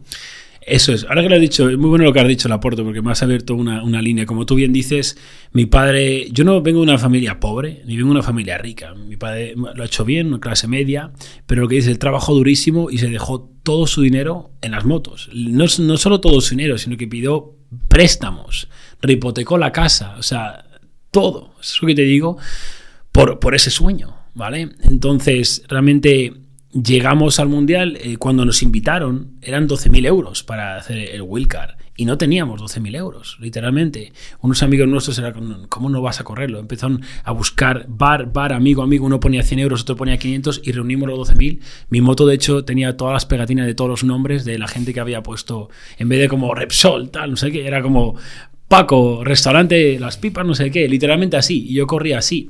Vale, pero lo que dices, eso es, destaquemos cómo he llegado aquí es porque he pasado por muchas adversidades. Yo dediqué desde que tengo conciencia, con tres años estaba en una moto, hasta los 20 años, 18, y ahí, después de Swicar, poco después, era como, tuvimos que tomar la decisión, tenemos que dejar esto porque, primero, no hay dinero, y nos vamos a, ya estamos hundidos, ya estaban hundidos, es cuando mis padres no tenían nada, o sea, no había nada, a mí no me podían soportar, yo me fui a Australia y no tenía soporte económico para nada, para nada.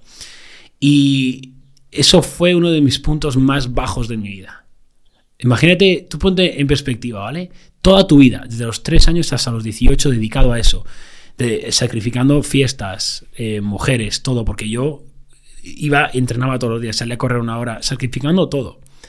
Y de la noche a mañana se ha acabado. O sea, tu sueño, tu, tu propósito de ser piloto de MotoGP ya no está. Y, y, ya no va a venir nunca más, porque eso lo dejas y ya, ya no va a venir nunca más. Y ahí es cuando estaba trabajando en esa consultoría a 600 euros y ahí es cuando, último año de carrera, y cuando lo dejé, estaba, no sé si diría deprimido, pero a lo mejor eso es lo que significa ser, estar deprimido, ¿vale?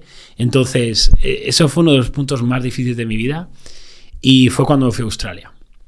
Fue cuando eh, entré en el gimnasio y encontré ese nuevo como, esto es lo único que me hacía olvidar era como me olvidaba de mi mierda, me olvidaba de mi vida, de mi fra porque es un fracaso realmente, ¿no? Es como toda tu vida dedicada para algo ya has fracasado, ¿no? Y era el último, único momento que me olvidaba en el gimnasio. Y, y de ahí empecé mi nueva vida. Pero ese gran dolor, eso es lo que me dio el hambre para donde estoy ahora. Y yo creo, no creo, las leyes universales son reales, el karma es real también. Y yo creo que eso estoy aquí, eso es lo que me ha hecho permitir estar aquí. Si tú ahora me preguntas, oye, eh, ¿puedes volver a tu vida y haber sido piloto MotoGP y ser campeón del mundo? Ni de coña, no te cambio eso por esta vida, ni de broma. Porque la vida que llevo ahora mismo es lo más pleno, liberado espiritualmente, libre, feliz y realmente estoy haciendo lo que me apasiona. O realmente la gente ve las derrotas como una derrota. Tienes que ver cada derrota es una bendición. Es, es el universo dándote una prueba. Cuando tú quieres elevarte de nivel, te van, a, te van a salir problemas. Es el universo dándote problemas para ver si eres digno de ir al siguiente nivel. Pero la gente lo ve como, oh, me ha salido un problema. Es no, tío, eso es una señal, tienes que superarla. Es como el problema es que la gente se piensa que algún día van a parar los problemas. No van a parar nunca. No van a parar nunca. Cada vez, si tú superas los problemas, vas subiendo de nivel. Es como un videojuego, tío. Tú quieres llegar al nivel 3 sin pasarte mal, el, el, malo final del nivel 2. No va a pasar. No va a pasar, literalmente. Eh, ¿Sentiste.? Es que claro, yo me pongo en tu, en tu situación, tío, eh, sabiendo que han invertido tu familia económicamente, tus amigos, tu entorno. ¿Tú cómo te sentiste cuando viste que no funcionó lo de las motos? ¿Te sentiste una decepción para, para tu entorno? Obviamente. Y lo que has dicho tú es un punto muy importante, porque mi padre se dejó la vida ahí y se dejó todo el dinero. Para que la gente lo pueda saber, ¿cuánto puede costar una temporada de Moto 2? La cosa es que, ¿sabes lo que pasa? Eh, nosotros, ¿cómo lo hacía mi padre? ¿Cómo lo solventábamos? Porque nosotros no podíamos permitirnos pagar un equipo. ¿Vale? Hubo un momento que pagamos un equipo, conseguimos unos sponsors a través de ciertos sponsors y pagaron casi todo, pero por lo general nosotros no podemos pagar un equipo. Un equipo, una temporada que te puede cobrar 80.000 euros, 100.000 euros, eso es dinero que, o sea, yo ahora lo podría pagar, pero antes era como ni, ni, ni, de, ni de asomo. Entonces, ¿qué hacía mi padre? Pedía un préstamo, compraba una moto, que fuera, yo qué sé, 30.000, 40.000, 50.000 euros lo que valiera la moto, ¿vale?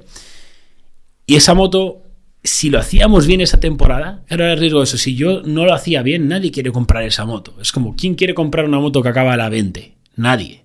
Ahora, pero si yo acabo la temporada y acabo segundo, primero, tercero, todo el mundo quiere comprar esa moto para la siguiente temporada porque, oh, ha ganado. La gente se piensa que es la moto, es como todo, ¿no? Entonces, ¿qué pasa? Que, no por suerte, yo iba, iba rápido y siempre estaba adelante. Entonces, ¿qué pasa? Que siempre vendíamos la moto por lo mismo o más de lo que había comprado. Eso nos permitía otra vez seguir. Y realmente los gastos que tiene mi padre era pues los neumáticos, la gasolina, el este. So, íbamos ahí, íbamos ahí, íbamos ahí. Y es como, es como lo sustentaba, pero llega un momento ya, mi padre literalmente, yo... eh, le he ayudado a dejar a acabar de pagar deudas cuando empecé. O sea, yo para mí tenía en mi espalda, yo no podía fallar. Claro. Era como ya, mi padre se ha arruinado su vida económicamente, mi padre podía tener su coche bueno, su casa, tranquilidad, y no tiene nada ahora en mi padre. Yo veo a mi padre sufrimiento, yo, me, yo conozco a mi padre. ¿Sabes lo que es que tu padre te diga, apaga la luz, apaga la luz? Es como la luz. Papá, es una luz. Yo en ese momento, es que la luz es dinero. O sea, en ese, mi padre estaba muy estresado. Claro. Y yo para mí, yo creo que, ahora que lo decís de esa manera, es como para mí, era como, me voy, yo no voy a fallar. Es como, yo lo voy a hacer, cabrón. ¿Sabes? Y ahora mi padre y mis manos faltan de nada, y no nos falta nunca de nada. No, no es... El, el- el- no sé si el, el BMW M4, ¿no? M4 fucking CS es uno de 60, se lo compré. Es como, no les van a faltar de nada, ¿sabes? Se lo merecen. Es como le han dado todo. Y, y- y- y mi madre también ha dejado de tener joyas, no ha tenido nada. Mi madre, eh, cualquier mujer no le gusta una bolsa de Louis Vuitton o tal, a todas le gustan, es como, ¿vale? No ha tenido en su vida una bolsa de Louis Vuitton, porque mi padre lo ha sacrificado todo por eso. Le regalé yo cuando vine a Las Vegas una, se puso a llorar. Y mamá, no, no, lo quería devolver, que eso vale mucho. Y mamá, que eso es tuyo. ¿Sabes lo que te digo? Es como ¿Qué sentiste me- cuando pudiste me, me, me da emoción, tío, porque que mi madre, literalmente, en- es, es, es brutal el sacrificio que ha hecho, ¿sabes? Es- es- la gente no lo entiende, pero privarte toda tu vida de todo por tu hijo. Imagínatelo, ¿sabes? La gente es muy egoísta porque no se pone en la situación de los demás. Entonces, claro, todo eso es como fuego, fuego, fuego, fuego, ¿sabes? Y, y, y, se lo... se, se, se merecen todo. Y ahora están tranquilos y es todo lo que... Y si tuvieras que decirles algo a tus padres viendo en retrospectiva lo que han tenido que pasar cuando tú no tenías resultados, es decir, cómo tuvieron que confiar en ti, ¿qué, qué les dirías? Yo agradezco mucho porque la fe que tenía mi padre, sobre todo en mí, era brutal. Era como, ¿sabes? Yo me acuerdo que las motos y todo es muy mental. Todo es mental. La gente no lo ve, la mente lo es todo. So, los pilotos es muy mental. Un piloto puede estar el 10 y salir a la siguiente sesión y acabar el primero solo porque mentalmente se cree que lo puede hacer. ¿Sabes? So, yo realmente, mi padre, yo a lo mejor no, no tenía una buena. O sea, y mi padre hacía, no, era esto, no te, y tal. Y mentalmente me hacía pensar que yo podía y, y salía y lo hacía. ¿Sabes? Porque eh, esa, esa fe, es tan importante rodearte de gente que tiene fe, ¿sabes? Fe, porque si mi padre tenía fe en él, yo no sé, mi- yo, yo tenía mucha seguridad porque veía a mi padre siempre. Entonces, cuando preguntas a alguien algo y estás seguro, lo sabe y todo, todo bien. Es como, tú preguntas a alguien "Oh, bueno, no sé, a ver, voy a. Ya, ya no, ya, uf, ¿sabes? Aquí no va, ¿sabes? Pero yo siempre mi padre tan seguro. Él, aunque no supiera arreglar, se jodía algo en la moto y como él no tenía un mecánico. O sí, no te preocupes, yo a lo mejor no lo sabe arreglar y se veía cómo se pero no me hacía ver a mí que no lo sabía arreglar. ¿Entiendes? So, es acojonante lo, que. O sea, es, es, es increíble lo que hizo por mí, pero realmente lo he hablado muchas veces con él. Es no nos arrepentimos para nada, porque sí se dejó todo el dinero, pero las experiencias que ganamos, es quién puede decir esto. O sea, literalmente yo tengo clasificaciones con Mar Márquez, correcto. En esa, combati- peleándome con él. Eso es lo que te digo. Yo soy, eh, eh, no sé si conoces a. se me ha ido su nombre ahora. Está ahora en MotoGP. Joder, no me sale su nombre. Está Viñales. con la Ducati. No, Ah, eh, Bajanaya. no, no, eh, español. Ah, Jorge Martín. Jorge Martín, corrí con él en minimotos, es colega mío. Tío, es, es, es, eh, eh, Jack Miller. Jack Miller, yo he corrido con él, conozco a su madre. ¿Sabes? Es, es, es la, la dedicación que tienen estos atletas, ya sea fútbol, baloncesto, es dedican su vida entera. Es como yo leído el libro de Tim Grover, que es eh, coach de Michael Jordan, eh, Kobe Bryant. Y la gente, oh, es, es baloncesto. No, no, es mentalidad inquebrantable. Es la mentalidad que tienen esos campeones, es lo que le hace quienes son. Vale, sí, se les da bien eso, pero Cristiano Ronaldo, Messi, es dedicación, aparte de don, es dedicación, ¿entiendes? So, es, su mentalidad es literalmente, eh, no fallan. O sea, tú te lees la- el libro este de Michael Jordan y, y, tío, ganaban la copa y todos sus compañeros a la discoteca a celebrar y él a dormir y a las 4 de la mañana en el- la cancha. Tú, bueno, tú mismo lo has dicho que hubo algún domingo que saliste al warm-up, perdiste a un compañero. Sí, yo he salido literalmente al warm-up, eh, se cae, se, se mata, literalmente un, un compañero mío y salimos a carrera a los 10 minutos. Eso Y se acaba de matar a alguien en esa pista. Tienes que estar loco, un poco loco. Pero en la vida, en esta vida, si no estás un poco loco, yo siempre digo, Yo, yo siempre digo, yo no confío en ningún hombre que no tiene un lado oscuro. Yo conozco a esos blandos con mofletes, eh, hijos de mamá y papá, nunca ha pasado nada. Es como, yo no confío. Esas mi- mierdas blandas te van a pegar una puñalada a la primera porque eso no han superado nada. No tienen. Un, un hombre o una mujer tiene un lado oscuro. ¿Entiendes? Literalmente, mi mujer ha superado cosas. no sé, no sé si verá eso, y si, verá esto que digo, y, y si lo ve seguramente no le guste, pero mi mujer ha, estado- ha vivido en el coche con su madre y, y tres hijos. Está viviendo en un coche, ¿entiendes? Esa es mi mujer. Sea, Eso no, es- eso no lo puedes. Eso no lo. Tú conoces una chica que siempre ha tenido todo, eso es. No, tío. No, no tiene una noción de lo que es la vida. ¿Sabes lo que te digo? Entonces, un hombre que no supera un lado oscuro, una mujer no es. Tienes que superar algo para. Las adversidades es la que construyen tu carácter. ¿Entiendes? Eso cuando yo veo gente, no, no, no lo tolero, tío. La, la gente, si tú tienes un amigo y está gordo y es pobre y lo toleras, tú eres un problema, eres más problema que él por tolerar esa mierda. ¿Entiendes? Si tú toleras ser mediocre, eres, eres parte del problema. Tú no puedes tolerar que nadie no esté viviendo su mejor versión. ¿Entiendes? Ahora que has hablado de, de tu mujer, Talía se llama, ¿verdad? Sí, Talia. ¿Qué, qué ha sido para ti en tu vida? ¿Qué te ha enseñado? Es como, yo digo, hice un vídeo una vez que me puse muy emotivo y porque realmente ella ha sido una pieza clave para, para lo que me he convertido. Por ejemplo, ella fue una pieza clave para superar mi trastorno mental, la vigorexia, porque ella me hizo ver que era como, pero si no he visto un tío eh, como en forma como tú en mi vida, ¿sabes? Como que hablas de que no estás definido, ¿sabes? Porque la gente estamos en el gimnasio, miramos a Mr. fucking Olympia, ¿sabes? Es como, no, tío, es como, tío, eso no es real, ¿sabes lo que te digo?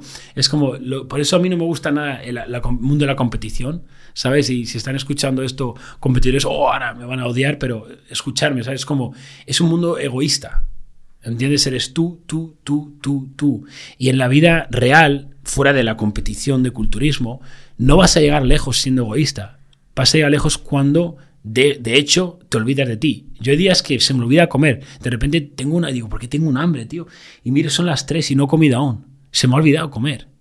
¿Entiendes? Es como, te tienes que olvidar de ti para, para poder avanzar. Entonces, tú, oh, no quiero, ¿por qué no quieres postear? Olvídate de ti, olvídate de tu vergüenza. O, ¿por qué no? Olvídate de ti, no te quieres levantar a las 5 porque olvídate de ti, que tú no importas. ¿Entiendes? No importas. El mundo, el es egocéntrico y viven todo yo, yo, yo, que puedo sacar yo. Es como cuando me escriben chavales un DM, oh, ¿me puedes ayudar? Tengo esta duda tal, no sé qué. Y yo, ok, tienes mi contenido, quieres que te ayude, métete en la sala, son 100 euros. Oh, pero no tengo 100 euros y me siguen preguntando y tú eres un puto egoísta. O sea, yo que te estoy dando todo esto a ti, no te estoy pidiendo nada. Y encima vienes tú, no me quieres dar absolutamente nada y me pides más. Son egoístas, tío. La gente es egoísta, por eso tiene una vida de mierda. Porque solo piensan en ellos. Cuando yo cambié mi vida es cuando dejé de pensar en mí y empecé a hacer algo porque me gustaba y ayudar a los demás y me tiré seis años hasta que construí mi negocio. La verdad es que hoy en día no tienes que tirarte seis años si realmente te juntas con personas que saben y te dicen lo que tienes que hacer y lo haces. La, la vigorexia, ostras, tío, es un tema que siempre he querido hablar con alguien que le haya pasado porque es una locura. Yo Es- es duro, en el gym y a veces sientes la sensación de que te quedas atrás eh, con gente que toma sustancias anabolizantes, que están compitiendo, que dices, tío, yo no puedo llegar a ese nivel.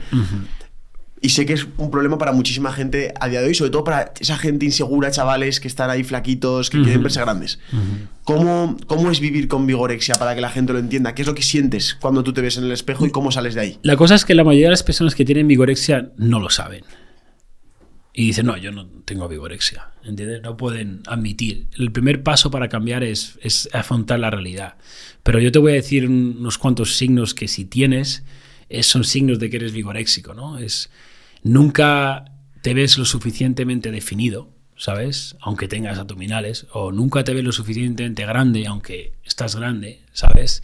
Eh, o literalmente te quitas la camiseta como que te da un poquito te da vergüenza, aún no estás cómodo cuando realmente cualquier persona querría tener tu físico, ¿vale? Eh, esa es una muy buena también. Te preocupa demasiado los ángulos de las fotos, es como solo te tiras fotos de un ángulo. Yo antes me grababa vídeos y a mi editor era un caos, era no, no, no, no. Yo directamente me hacía unos planos, tío, y tenía que acabar y mirarlo. Y yo, no, no, no, no, rebona. Más abajo para que me vea más grande, era loco. Eso es lo que te digo. O sea, si tú tienes, estás haciendo eso, yo ahora mismo es como llego aquí y me da igual donde estén las cámaras. Si me enchufas mi lado malo, me suda los huevos. Eso es lo que te digo, es como, me da absolutamente igual porque no estoy pensando en mí, es el mensaje que estoy llevando. So, esos signos, er- eres vigoréxico.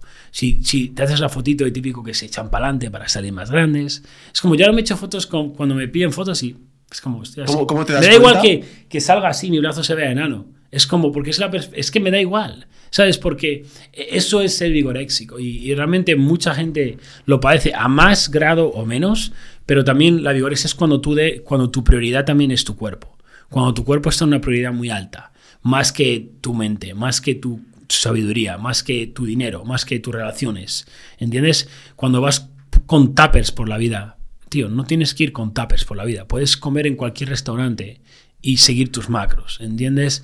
No, no, cuando Y- tienes experiencia, y- pero no hace falta llegar a ese ex- extremo. ¿Recuerdas el día exactamente en el que pasas de ser, o sea, de, de ser, o sea, tienes este problema, pero pasas a ser consciente de él? Sí, es decir, so- ¿cómo sí. eso es un día? eh, Sí. Te lo dice es, una persona es difícil externa. porque no es un día. tío. Claro, ¿no? ¿Sabes Es lo que te como- digo? Es, es un proceso, pero por ejemplo, yo te voy a decir una cosa, es cuando yo lo superé, antes estaba obsesionado con mi... me- no para hacerme... Mira mi Instagram ahora, cuando posteo una foto sin camiseta. Y antes era todo fotos sin camisetas. Es que no, ¿sabes lo que te digo? No, no, no, no, no me miro al espejo. Sí me, me gusta verme, es como, "Ah", pero no me miro de la misma manera. Es, mira, yo me di cuenta, y mi- por eso mi mujer me ayudó a superarlo. Es el entorno, es lo que te digo. Porque yo estaba en un entorno de fitness y tal, y culturismo. Y de repente me junto con mi mujer que está fuera de ahí, me ve de otra manera, y yo, oh, wow. Y me hace ver que no, que estoy bien, que es, suficiente.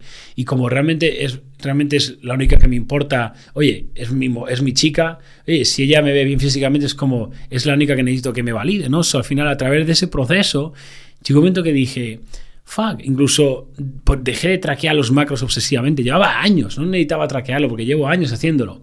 Y cuando de repente, como que se me olvidó el tema este de la obsesión con el fí- físico, y pasan como unos meses, tres meses o cuatro, y digo, fuck, es como me veo mejor que nunca, tú. Era como más grande, más no a lo mejor más definido, pero definido. Y digo, si es que literalmente se me ha olvidado mi cuerpo, ni he pensado en mi cuerpo este último mes, es como, es el, el- no solo es el estrés que tú creas de la mierda esa, te cohibe el- todo, tío. Entonces, cuando llegas a esa paz, tranquilidad frente a tu físico, todo fluye más, lo que digo, el flow state ese. Y, eh, eh, tienes, si quieres superarlo, tienes que cambiar tu entorno, cambiar tus prioridades. Y si tú lo tienes, seguramente estás persiguiendo una copa, ¿vale? O persiguiendo. Y la cosa es que te estás comparando con gente constantemente. Tienes que dejar de mirar a otros físicos.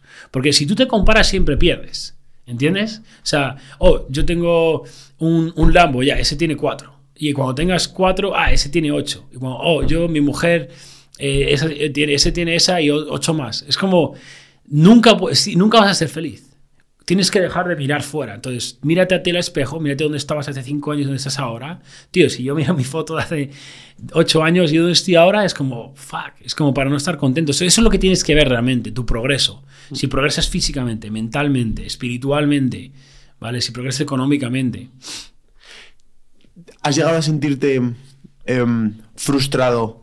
O es que creo o puedo observar eh, que por cosas que te han pasado en tu vida sientes que no has llegado al, al punto de potencial que tú crees en ti mismo que puedes llegar y por eso eres duro contigo mismo y te fuerzas a despertarte a las 5 de la mañana y entrenas tanto y luego tienes trastornos incluso de que no te ves lo suficientemente grande y entrenas más y, y persigues más éxito monetario, profesional, llegar a más gente. O sea, es decir, ¿Piensas que esto tiene que ver con una. Un, con un- no hacer las paces contigo mismo? ¿Piensas que tú eres muy, muy duro contigo mismo, muy exigente? No, no, no, ok. Eso, eso que has preguntado es una buena pregunta, pero eh, antes sí, pero el mindset que tengo ahora, yo hago esto porque me gusta. Lo necesito para validarme como un ganador. Me, me hace sentirme orgulloso de mí, me hace sentirme bien. Literalmente, si yo en vez de levantarme a las 5 me levanto a las 10, me siento mal. Y todos. Si yo no voy al gimnasio y me tomo una pizza, me siento mal. Entonces, ¿por qué voy a querer hacer algo que me hace sentir mal cuando la vida es ni más ni menos que un camino de emociones? Si tú logras siempre estar emocionalmente vibrando alto, que mucha gente no sabe ni lo que es, buscar en Google eh, gráfico de emociones, eh, vibraciones de emociones, ¿vale? Cuando iluminación es lo máximo, ¿vale? Y abajo del todo está culpa y vergüenza.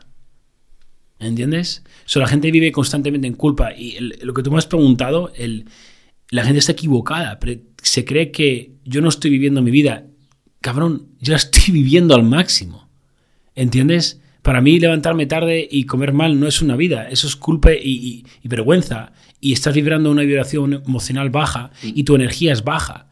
Eh, Yo entro en una sala y todo el mundo nota mi energía. Es como a todo el mundo le da ganas de irse al puto gimnasio y dejar de beber. ¿Sabes? Y cuando lo hacen se sienten bien. Yo no, es que la cosa es que yo no quiero volver a beber alcohol. Yo no quiero volver a drogarme. Yo no quiero volver a levantarme tarde. Yo no quiero volver a no ir al gimnasio. Yo voy al gimnasio para mi mente. Yo no voy a evolucionar ya físicamente. No voy a crecer más. Entonces, ¿por qué voy a ir al gimnasio si mi objetivo fuera crecer? ¿Entiendes? So, mi objetivo ir al gimnasio es mental, es elevar mi vibración. Porque, dime, cuando tú sales de un, de de un workout y le metes un buen bombeo, ¿vale? Y tienes, te bombeas, estás hinchado y sales, tío, ¿cómo te has sentido mal? Nunca. Nunca. En cambio, si te levantas y no vas, te sientes mal. So, es como el bombeo es la cura para todo. Es como el bombeo me da claridad mental, me da autoconfianza, me hace sentir un ganador, me hace ser un ganador, me hace destrozar todo. Yo, no quiero dejar de hacer eso nunca. Eh, Es como, la, la cosa es que yo lo que quiero intentar comunicar con esto, que el mundo entienda, que la gente ve mi vida y dice, oh, eso es sacrificado. No, esto es la hostia es la hostia. Literalmente vivo en un flow 24/7, el- el- los años se me pasan como nada, ¿entiendes? Es como, y lo que has dicho mi potencial, yo estoy empezando, literalmente, eh, este último año me he desarrollado personalmente más que toda mi vida, imagínate. Donde estoy ahora no tiene nada que ver donde voy a estar en 10 años o 5, no, no tengo ninguna duda. Pero por lo que me he convertido. Pero es que no quiero dejar de hacerlo, es lo que os digo, que cuando entendáis que cuando logréis hacer esto, no vais a querer volver atrás. Dime, ¿por qué te vas a querer sentir emocionalmente peor? La cosa es que todo el mundo hace toda esta mierda por el dinero, pero cuando ya lo consigues, te das cuenta que eso no te valida. ¿Entiendes? Es como, mira, una, una frase muy corta, y si la gente vive de esta manera, va a cambiar su vida. ¿Ok? Si tú me preguntas, ¿cómo puedes cambiar tu vida? Te voy a dar literalmente una frase, pero tienes que vivir así, ¿vale? Si no está bien, no lo hagas, y si no es verdad, no lo digas. Marco Aurelio. Ya está. No hagas otra cosa, y tu vida va a ser la hostia. Pero la gente no lo hace. La gente hace las cosas que sabe que no están bien, y la gente miente. Yo, no, yo no me arrepiento de nada de los últimos, desde que adquirí este estilo de vida el último año, literalmente que lo llevé al siguiente nivel, que me levanté antes, hoy me levantaba a las 9, 9 y media, 10, ¿sabes? Literalmente no me arrepiento, porque yo antes sí, tenía dinero, tenía lambos, pero salía y me metía líneas, salía y me borrachaba, salía y me costaba tarde. Eh, ¿Y cuando- qué pasa al día siguiente? Que no el día siguiente, ¿qué pasa al final de la noche cuando te mete el bajón? Te sientes como el puto culo. Es porque he hecho esto.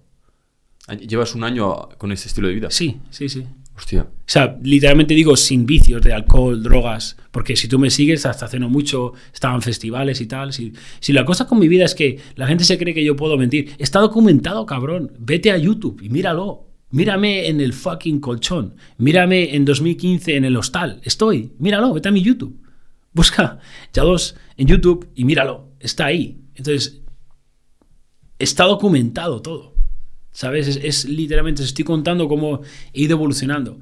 Y si- claro, si vosotros me escucháis y adoptáis, eh, vuestra vida va a ser así, literalmente. Así. Y, pero es, la cosa es que yo tengo alumnos que entran en mi escuela, ¿vale? Yo tengo casos de. Entran con la- problemas con las drogas, ¿vale? Problemas con su pareja, su hijo, sin dinero, eh, un desastre de vida, ¿vale? Y adoptar esto literalmente, porque tú lo puedes adoptar de hoy a mañana, no de hoy a mañana, perdón, ahora mismo, tú lo puedes adoptar ahora mismo esto, ¿vale? Y tú en un mes vas a ver, o sea, chavales que han cambiado su vida radicalmente en un mes, estar en las drogas, en peleas, en, o sea, literalmente ya dos, me levanto a las 5 de la mañana y es, estoy emocionado. O sea, estoy emocionado por levantarme a las 5. Yo me levanto a las 5 emocionado, tío. O sea, literalmente, voy conduciendo en, en oscuro, no ha salido ni el este y estoy emocionado, tío. Es como, estoy alineado porque mis pensamientos, mis acciones están alineadas con mi propósito, con el universo. Literalmente siento que estoy alineado. Yo el otro día, literalmente, a veces siento que, o sea, la inteligencia infinita es real. La gente está intentando aquí buscar nuevos métodos. Léete libros de 1930. No hay más, no tienes que saber más. No hay nada nuevo.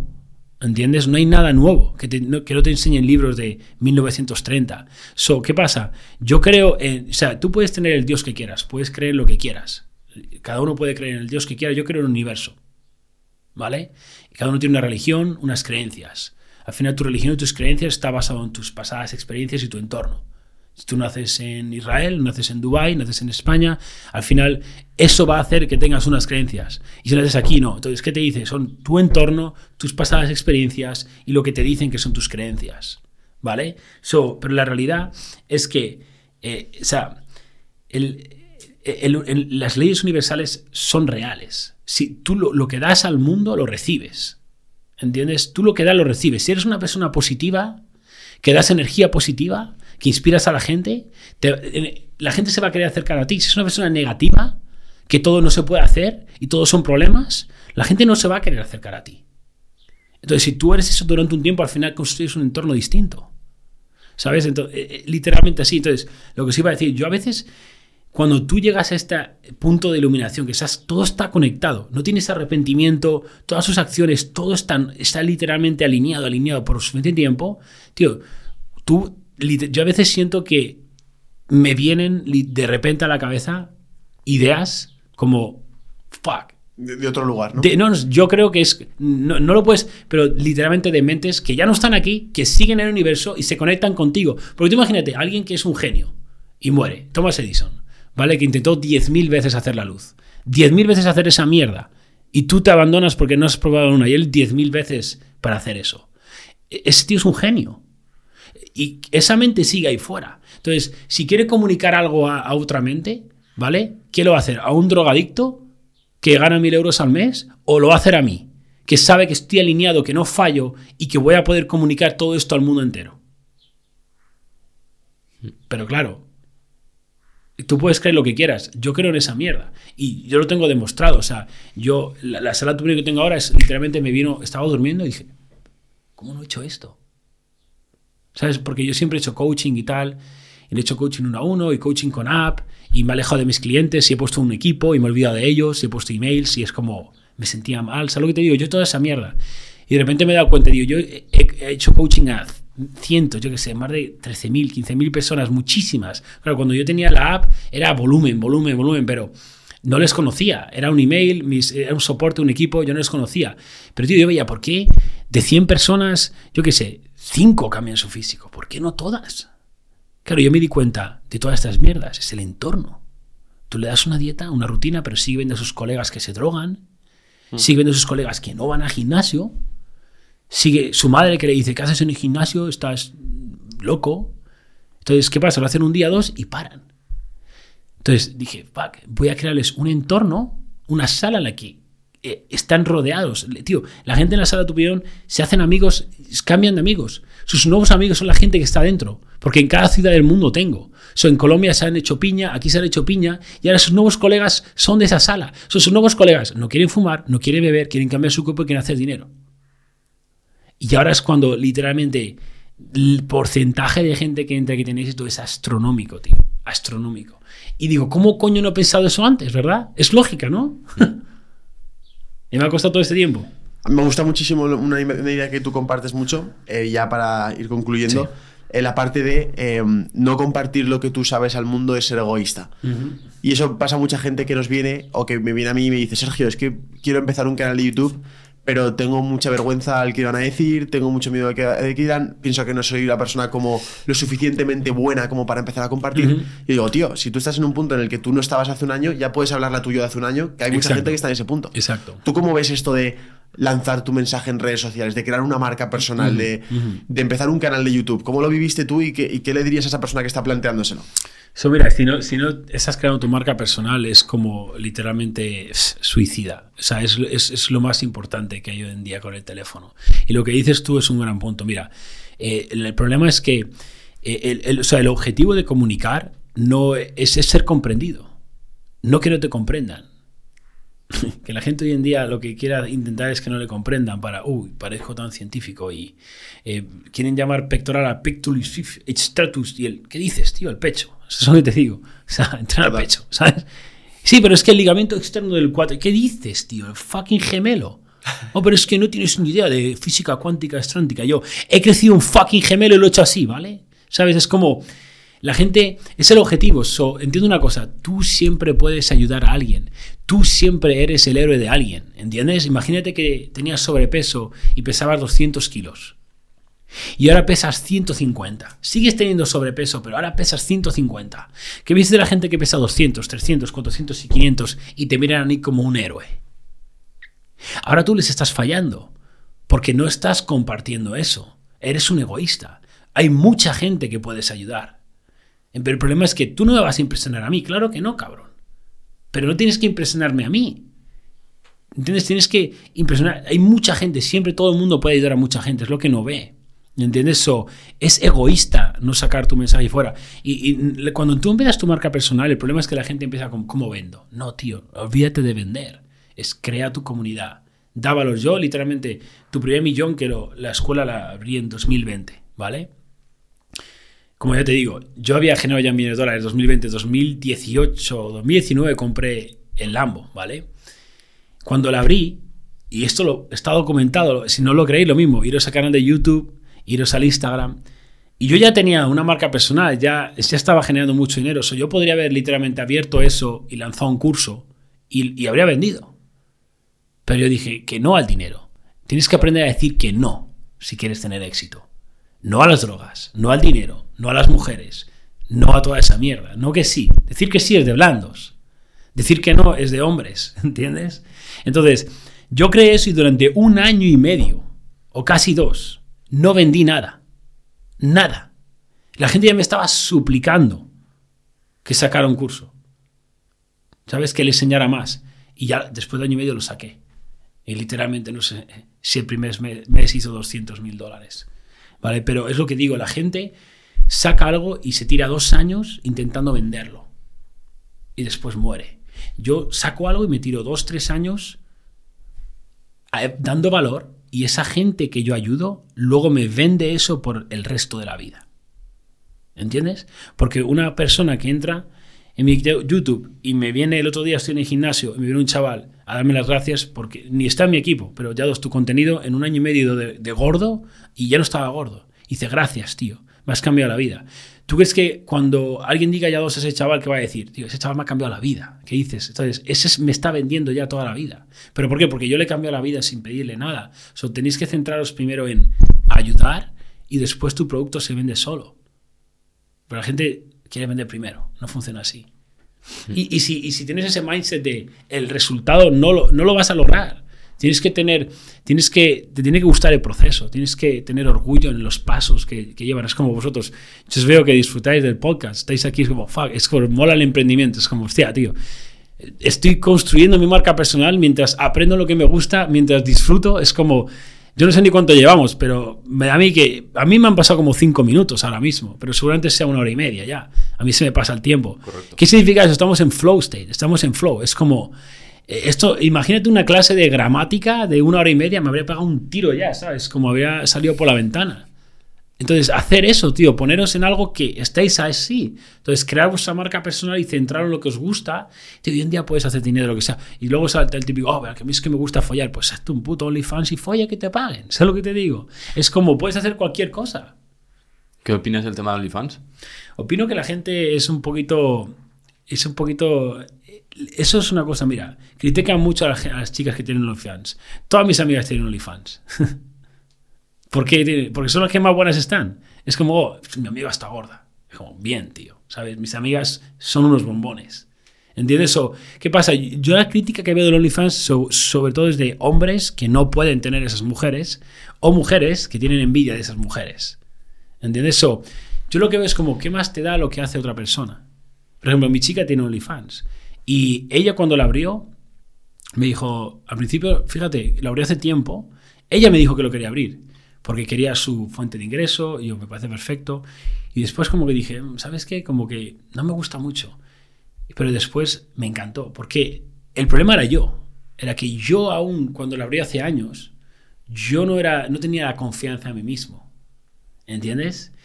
Para que tu mujer tenga OnlyFans tú tienes que tener mucha confianza. Para que tu mujer esté muy buena tienes que tener mucha confianza, porque cada vez que va a cualquier lado le tiran 800 minas. O sea, si tú te preocupa que se vaya, es porque no tienes confianza.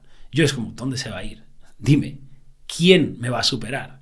¿Sabes? Entonces, como yo tengo confianza, no hay, no hay celos, ni de mi parte ni de su parte. ¿Vale? Pero lo que opino de OnlyFans es, a mí personalmente me encanta que mi mujer tenga OnlyFans. Es como, tío, es mi mujer. O sea, yo, cuando vayáis a Las Vegas hay un billboard enorme del el street club más grande, el culo de mi mujer está ahí con otras dos. Es como, han cogido las tres tías más buenas que pueden encontrar, ni siquiera están en el street club, y las han puesto ahí. Una es mi mujer. Es como, a mí me encanta porque literalmente mi mujer no sería ese tipo, mi mujer es súper reservada, ella no es como ese tipo de... Ella no hace porno en el OnlyFans, es ella. Es como OnlyFans. Una cosa que no entiende la gente, hay gente que tiene OnlyFans y enseña pies. hay gente que tiene OnlyFans y hay chicas que sacan las tetas. Es como, tío, mi mujer, como muchos, saca las tetas. Es un pezón. Es un pezón. Yo antes, cuando empecé con mi mujer, bueno, si se vestía sexy, bueno, era como la montaba un pollo. Porque era un puto traumado en la cabeza. Yo ahora mi mujer, y mi amor, saca más teta. Es como, quiero, es como, yo la digo que se ve está más así. ¿Entiendes? O sea, yo, si mi mujer entra aquí, le saco las tetas y la veis, me suda los huevos. Es que me suda los huevos que le veáis las tetas. Es un pezón, tío. Si tienes un problema, es, no, tienes, no tenéis confianza. Es un, es un pezón. Es como. What the fuck, man? Es un puto pezón. Es que la gente tiene una paranoia, tío. Es como, es un pezón. a mí me da igual. A mí, si mi mujer no tuviera OnlyFans, no haría esas fotos. Y yo, literalmente, el otro día estaba en Twitter y estoy yo, wow, y depende de mi padre, y me cago en la. Y yo, esta tía, un culo así, yo me cago. Y ya le iba a decir a la mujer, y ella, eh, y era ella. ¿Sí o no? Era ella que había puesto una foto. Claro, como yo no, no sigo no sigo sus fotos. Yo, me cago en quién es esta. Y yo, yo, fuck. Y yo, mi mujer, tío. esa es mi mujer, cabrón. ¿Sabes lo que te digo? ¿Y qué tal le va el negocio? Le va muy bien, tío. No, no hace nada. Es realmente, es que ella no hace nada, tío. Es como fotos sexy y, lo que más sea un pezón. Y sería. Ella lo tiene porque quiere. O sea, ella no necesita tener eso. ¿Entiendes? No lo necesita. Yo siempre la voy a soportar. Pero entender una cosa, en una pareja es muy saludable que la mujer tenga su propio Por supuesto. Porque, quieras o no, si ella se siente que depende de mí. cuando una persona siente que depende, su actitud va a cambiar. Es decir, quiere decir algo que no le parece, pero como depende económicamente, se calla. Eso no es bueno. Entonces a mí me gusta que ella tenga su fuente, ella para hacer lo que quiera, ella con lo que gana, gana 800 veces más que un empleado en España. O sea, ella podría tener la vida que les haga los huevos sola, ¿entiendes? Pero la, cosa es que eso saca su verdadera ella, ¿entiendes? Ella no está conmigo porque me necesita, ella está conmigo porque quiere. Y, llevamos siete años ya casados, la gente no entiende, pero es, es un problema que hay de confianza sobre todo de los hombres yo veo hombres que son fotógrafos y cuando les sale un trabajo de una tía que está buena, no puede porque su mujer no le deja. Tío, es trabajo. Total. Y es la inseguridad de la mujer. Al revés con el hombre. La inseguridad del hombre. Si tú eres un hombre y tú no dejas a mujer, tu mujer vestir, vestir sexy, eres un puto blando. Literalmente, eres un blando. No tienes confianza. Es tu problema, no el suyo. Es como, tío, si mi mujer no se viste sexy, hay un problema ahí. Tienes que vestirte sexy. Es como. Yo lo veo como un monumento. Las mujeres lo veo como un monumento, son preciosas. Es como. Entonces, al final es un problema de confianza. Todo esto que me habéis preguntado en OnlyFans, a mí me encanta que mi mujer tenga OnlyFans. Literalmente. A ver, si me dices que está teniendo sexo, no, obviamente eso no, porque yo no lo comparto, no tendría sexo con otros hombres pero no, no, estaría con ella si fuera ese tipo de mujer que quisiera tener sexo con otros hombres. lo respeto, pero al final hay, hay, parejas que, que tienen sexo. A lo mejor el hombre le gusta ver eso. Es como, tío, cada, persona es como es. Como aquí la peña intentando. No, todo el mundo tiene que pensar como yo. ¿Pero qué dices, tío? ¿Quién te crees que eres? Es un problema de egocentrismo, de egoísmo. ¿Quién te crees que eres? ¿Centro universo, tío? Es como, ¿sabéis cuando os ha pasado a vosotros que os ponen un comentario en las redes sociales? Oye, pero has dicho esto hace tres semanas y, tío, ¿te crees haciendo este vídeo para ti? Para ti, que llevas tres años viendo mis vídeos y no has hecho nada. Pedazo de egocéntrico, egoísta de mierda. Haciendo este vídeo para cada persona nueva que lo ve. Cómeme el nabo, tío. Es como la gente solo piensa en ellos. es, es, es como, tío, abrir los putos ojos. Aquí en España vivís muy atrasados de lo que es la vida real. Pero tenéis que abrir los ojos y cuando tú entiendas cómo funciona el sistema, la mierda, ¿Sabes? Es como, si tú eres un hombre y tu chica tiene OnlyFans y no le quieres, de- eres, eh, te da, eres falta de confianza en ti. Ok, si está haciendo cosas sexuales con otros hombres, yo lo entiendo, por eso no lo compartiría. Pero si es ella siendo sexy, ella quiere hacerlo, oye, tú no puedes obligar a gente a no hacer lo que no quiere. Entonces, planteate si es la pareja adecuada. No fuerces a cambiar. ¿Entiendes? La gente vive en parejas que son erróneas. Yo cuando, yo cuando, literalmente, yo cuando conocí a mi mujer de las primeras cosas, cuando yo ya empecé a ganar esta mentalidad de ser claro en esto, le dije, mira, yo en el futuro voy a estar en un jet y el jet va lleno de tías. Tú estás cool con eso, ¿no? Oh, no, sí, mola. Vamos, para adelante. ¿Para qué voy a.? Te, vas a juntar con una tía que cuando tú. No, ¿Sabes lo que te digo? Es como estás invirtiendo tu tiempo en algo que no funciona. ¿Entiendes? So, aclarar lo que queréis. Es como la gente opina, es como, oh, yo no, no entiendo, es tu mujer y la otra quién es. Es como, sé que no entiendes, no es una opción para ti, no lo vas a entender. Tú no lo puedes comprender. Si tú fueras yo, lo comprenderías. Porque ¿qué- o lo, comprenderías. Entonces, no, no gastes tu tiempo en comprenderlo. Céntrate, tú lo quieres, perfecto, pesa por ello. Pero ahora te juntas con una chica que, oye, ella nunca, no, oye, mi amor, tú querrías ir de viaje conmigo y otra mujer. ¿Qué dices? Pues, pues no, ¿sabes? Es como, oh no, voy a invertir cinco años de mi vida y cuando tenga el capital suficiente como para hacer eso realidad, no va a poder pasar porque mi mujer no quiere. Totalmente. Yo, bueno, ha, ha sido una conversación brutal eh, y para no, por no que se alargue esto a 50 horas, eh, ya para concluir, ¿hay algo que no hayamos hablado que te gustaría compartir, que piensas que la gente debe llevarse antes de despedirnos? O... Sí, mira, me gustaría acabar un poquito con un mensaje que es un poquito, estamos todos en el mundo del emprendimiento, ¿no? La autoayuda, eh, mundo de coaches, mentores. Y es un, es, un- mundo brutal, brutal. Es, increíble porque la persona adecuada te puede hacer sacar tu mejor versión y eso es nada, eso no se puede pagar con dinero. ¿Sabes? Un coach, mentor que te hace dejar los vicios. Una persona que te hace dejar el alcohol, la droga. Eso no lo puedes pagar con dinero porque eso te va a destruir la vida. Vacía tu cuenta de banco a ese cabrón si puede hacer quitar. Si tú estás, tienes mal con las drogas o el alcohol a fiesta y alguien te lo puede quitar, dale toda tu cuenta de banco. Porque eh, no, el dinero no merece la pena, tío. ¿Tú, ¿Qué quieres? Entonces, es lo que no tiene la gente. Ahora, ojo con todas estas personas que centran todo en el dinero. El dinero. Yo cuando me, gente me manda un DM, quiero ganar dinero, yo les digo, tío, entras con el mindset equivocado. O sea, yo te voy a cambiar a ti, vas a poder traer dinero, pero si vienes aquí, se lo digo así, yo soy honesto. So, simplemente a mí me, me jode mucho porque mucha gente en este mundo de mentores autoayuda se centran en beneficiarse económicamente solo para su bolsillo, en vez de mirar el beneficio y beneficiar a la persona. ¿Vale? Simplemente mirar, ojo con quien miráis, pero hay mucha gente ahí fuera que os van a cambiar. Entonces, si a ti te van a ofrecer un método, o sea, imagínate, o quieres hacer dinero, vale, te voy a dar mi método para que tú atraigas leads y ahora cierres ventas. Ok, y eso solo te va a dar y tú crees que agregando algo a tu ecuación vas a cambiar. No, tienes que quitar.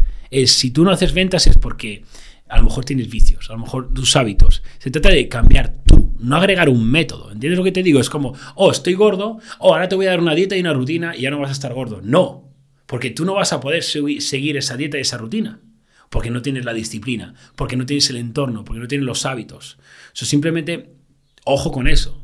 Agregar algo que no va a cambiarte a ti, no va a cambiar algo. Un funnel de venta, un fucking webinar, un no sé qué.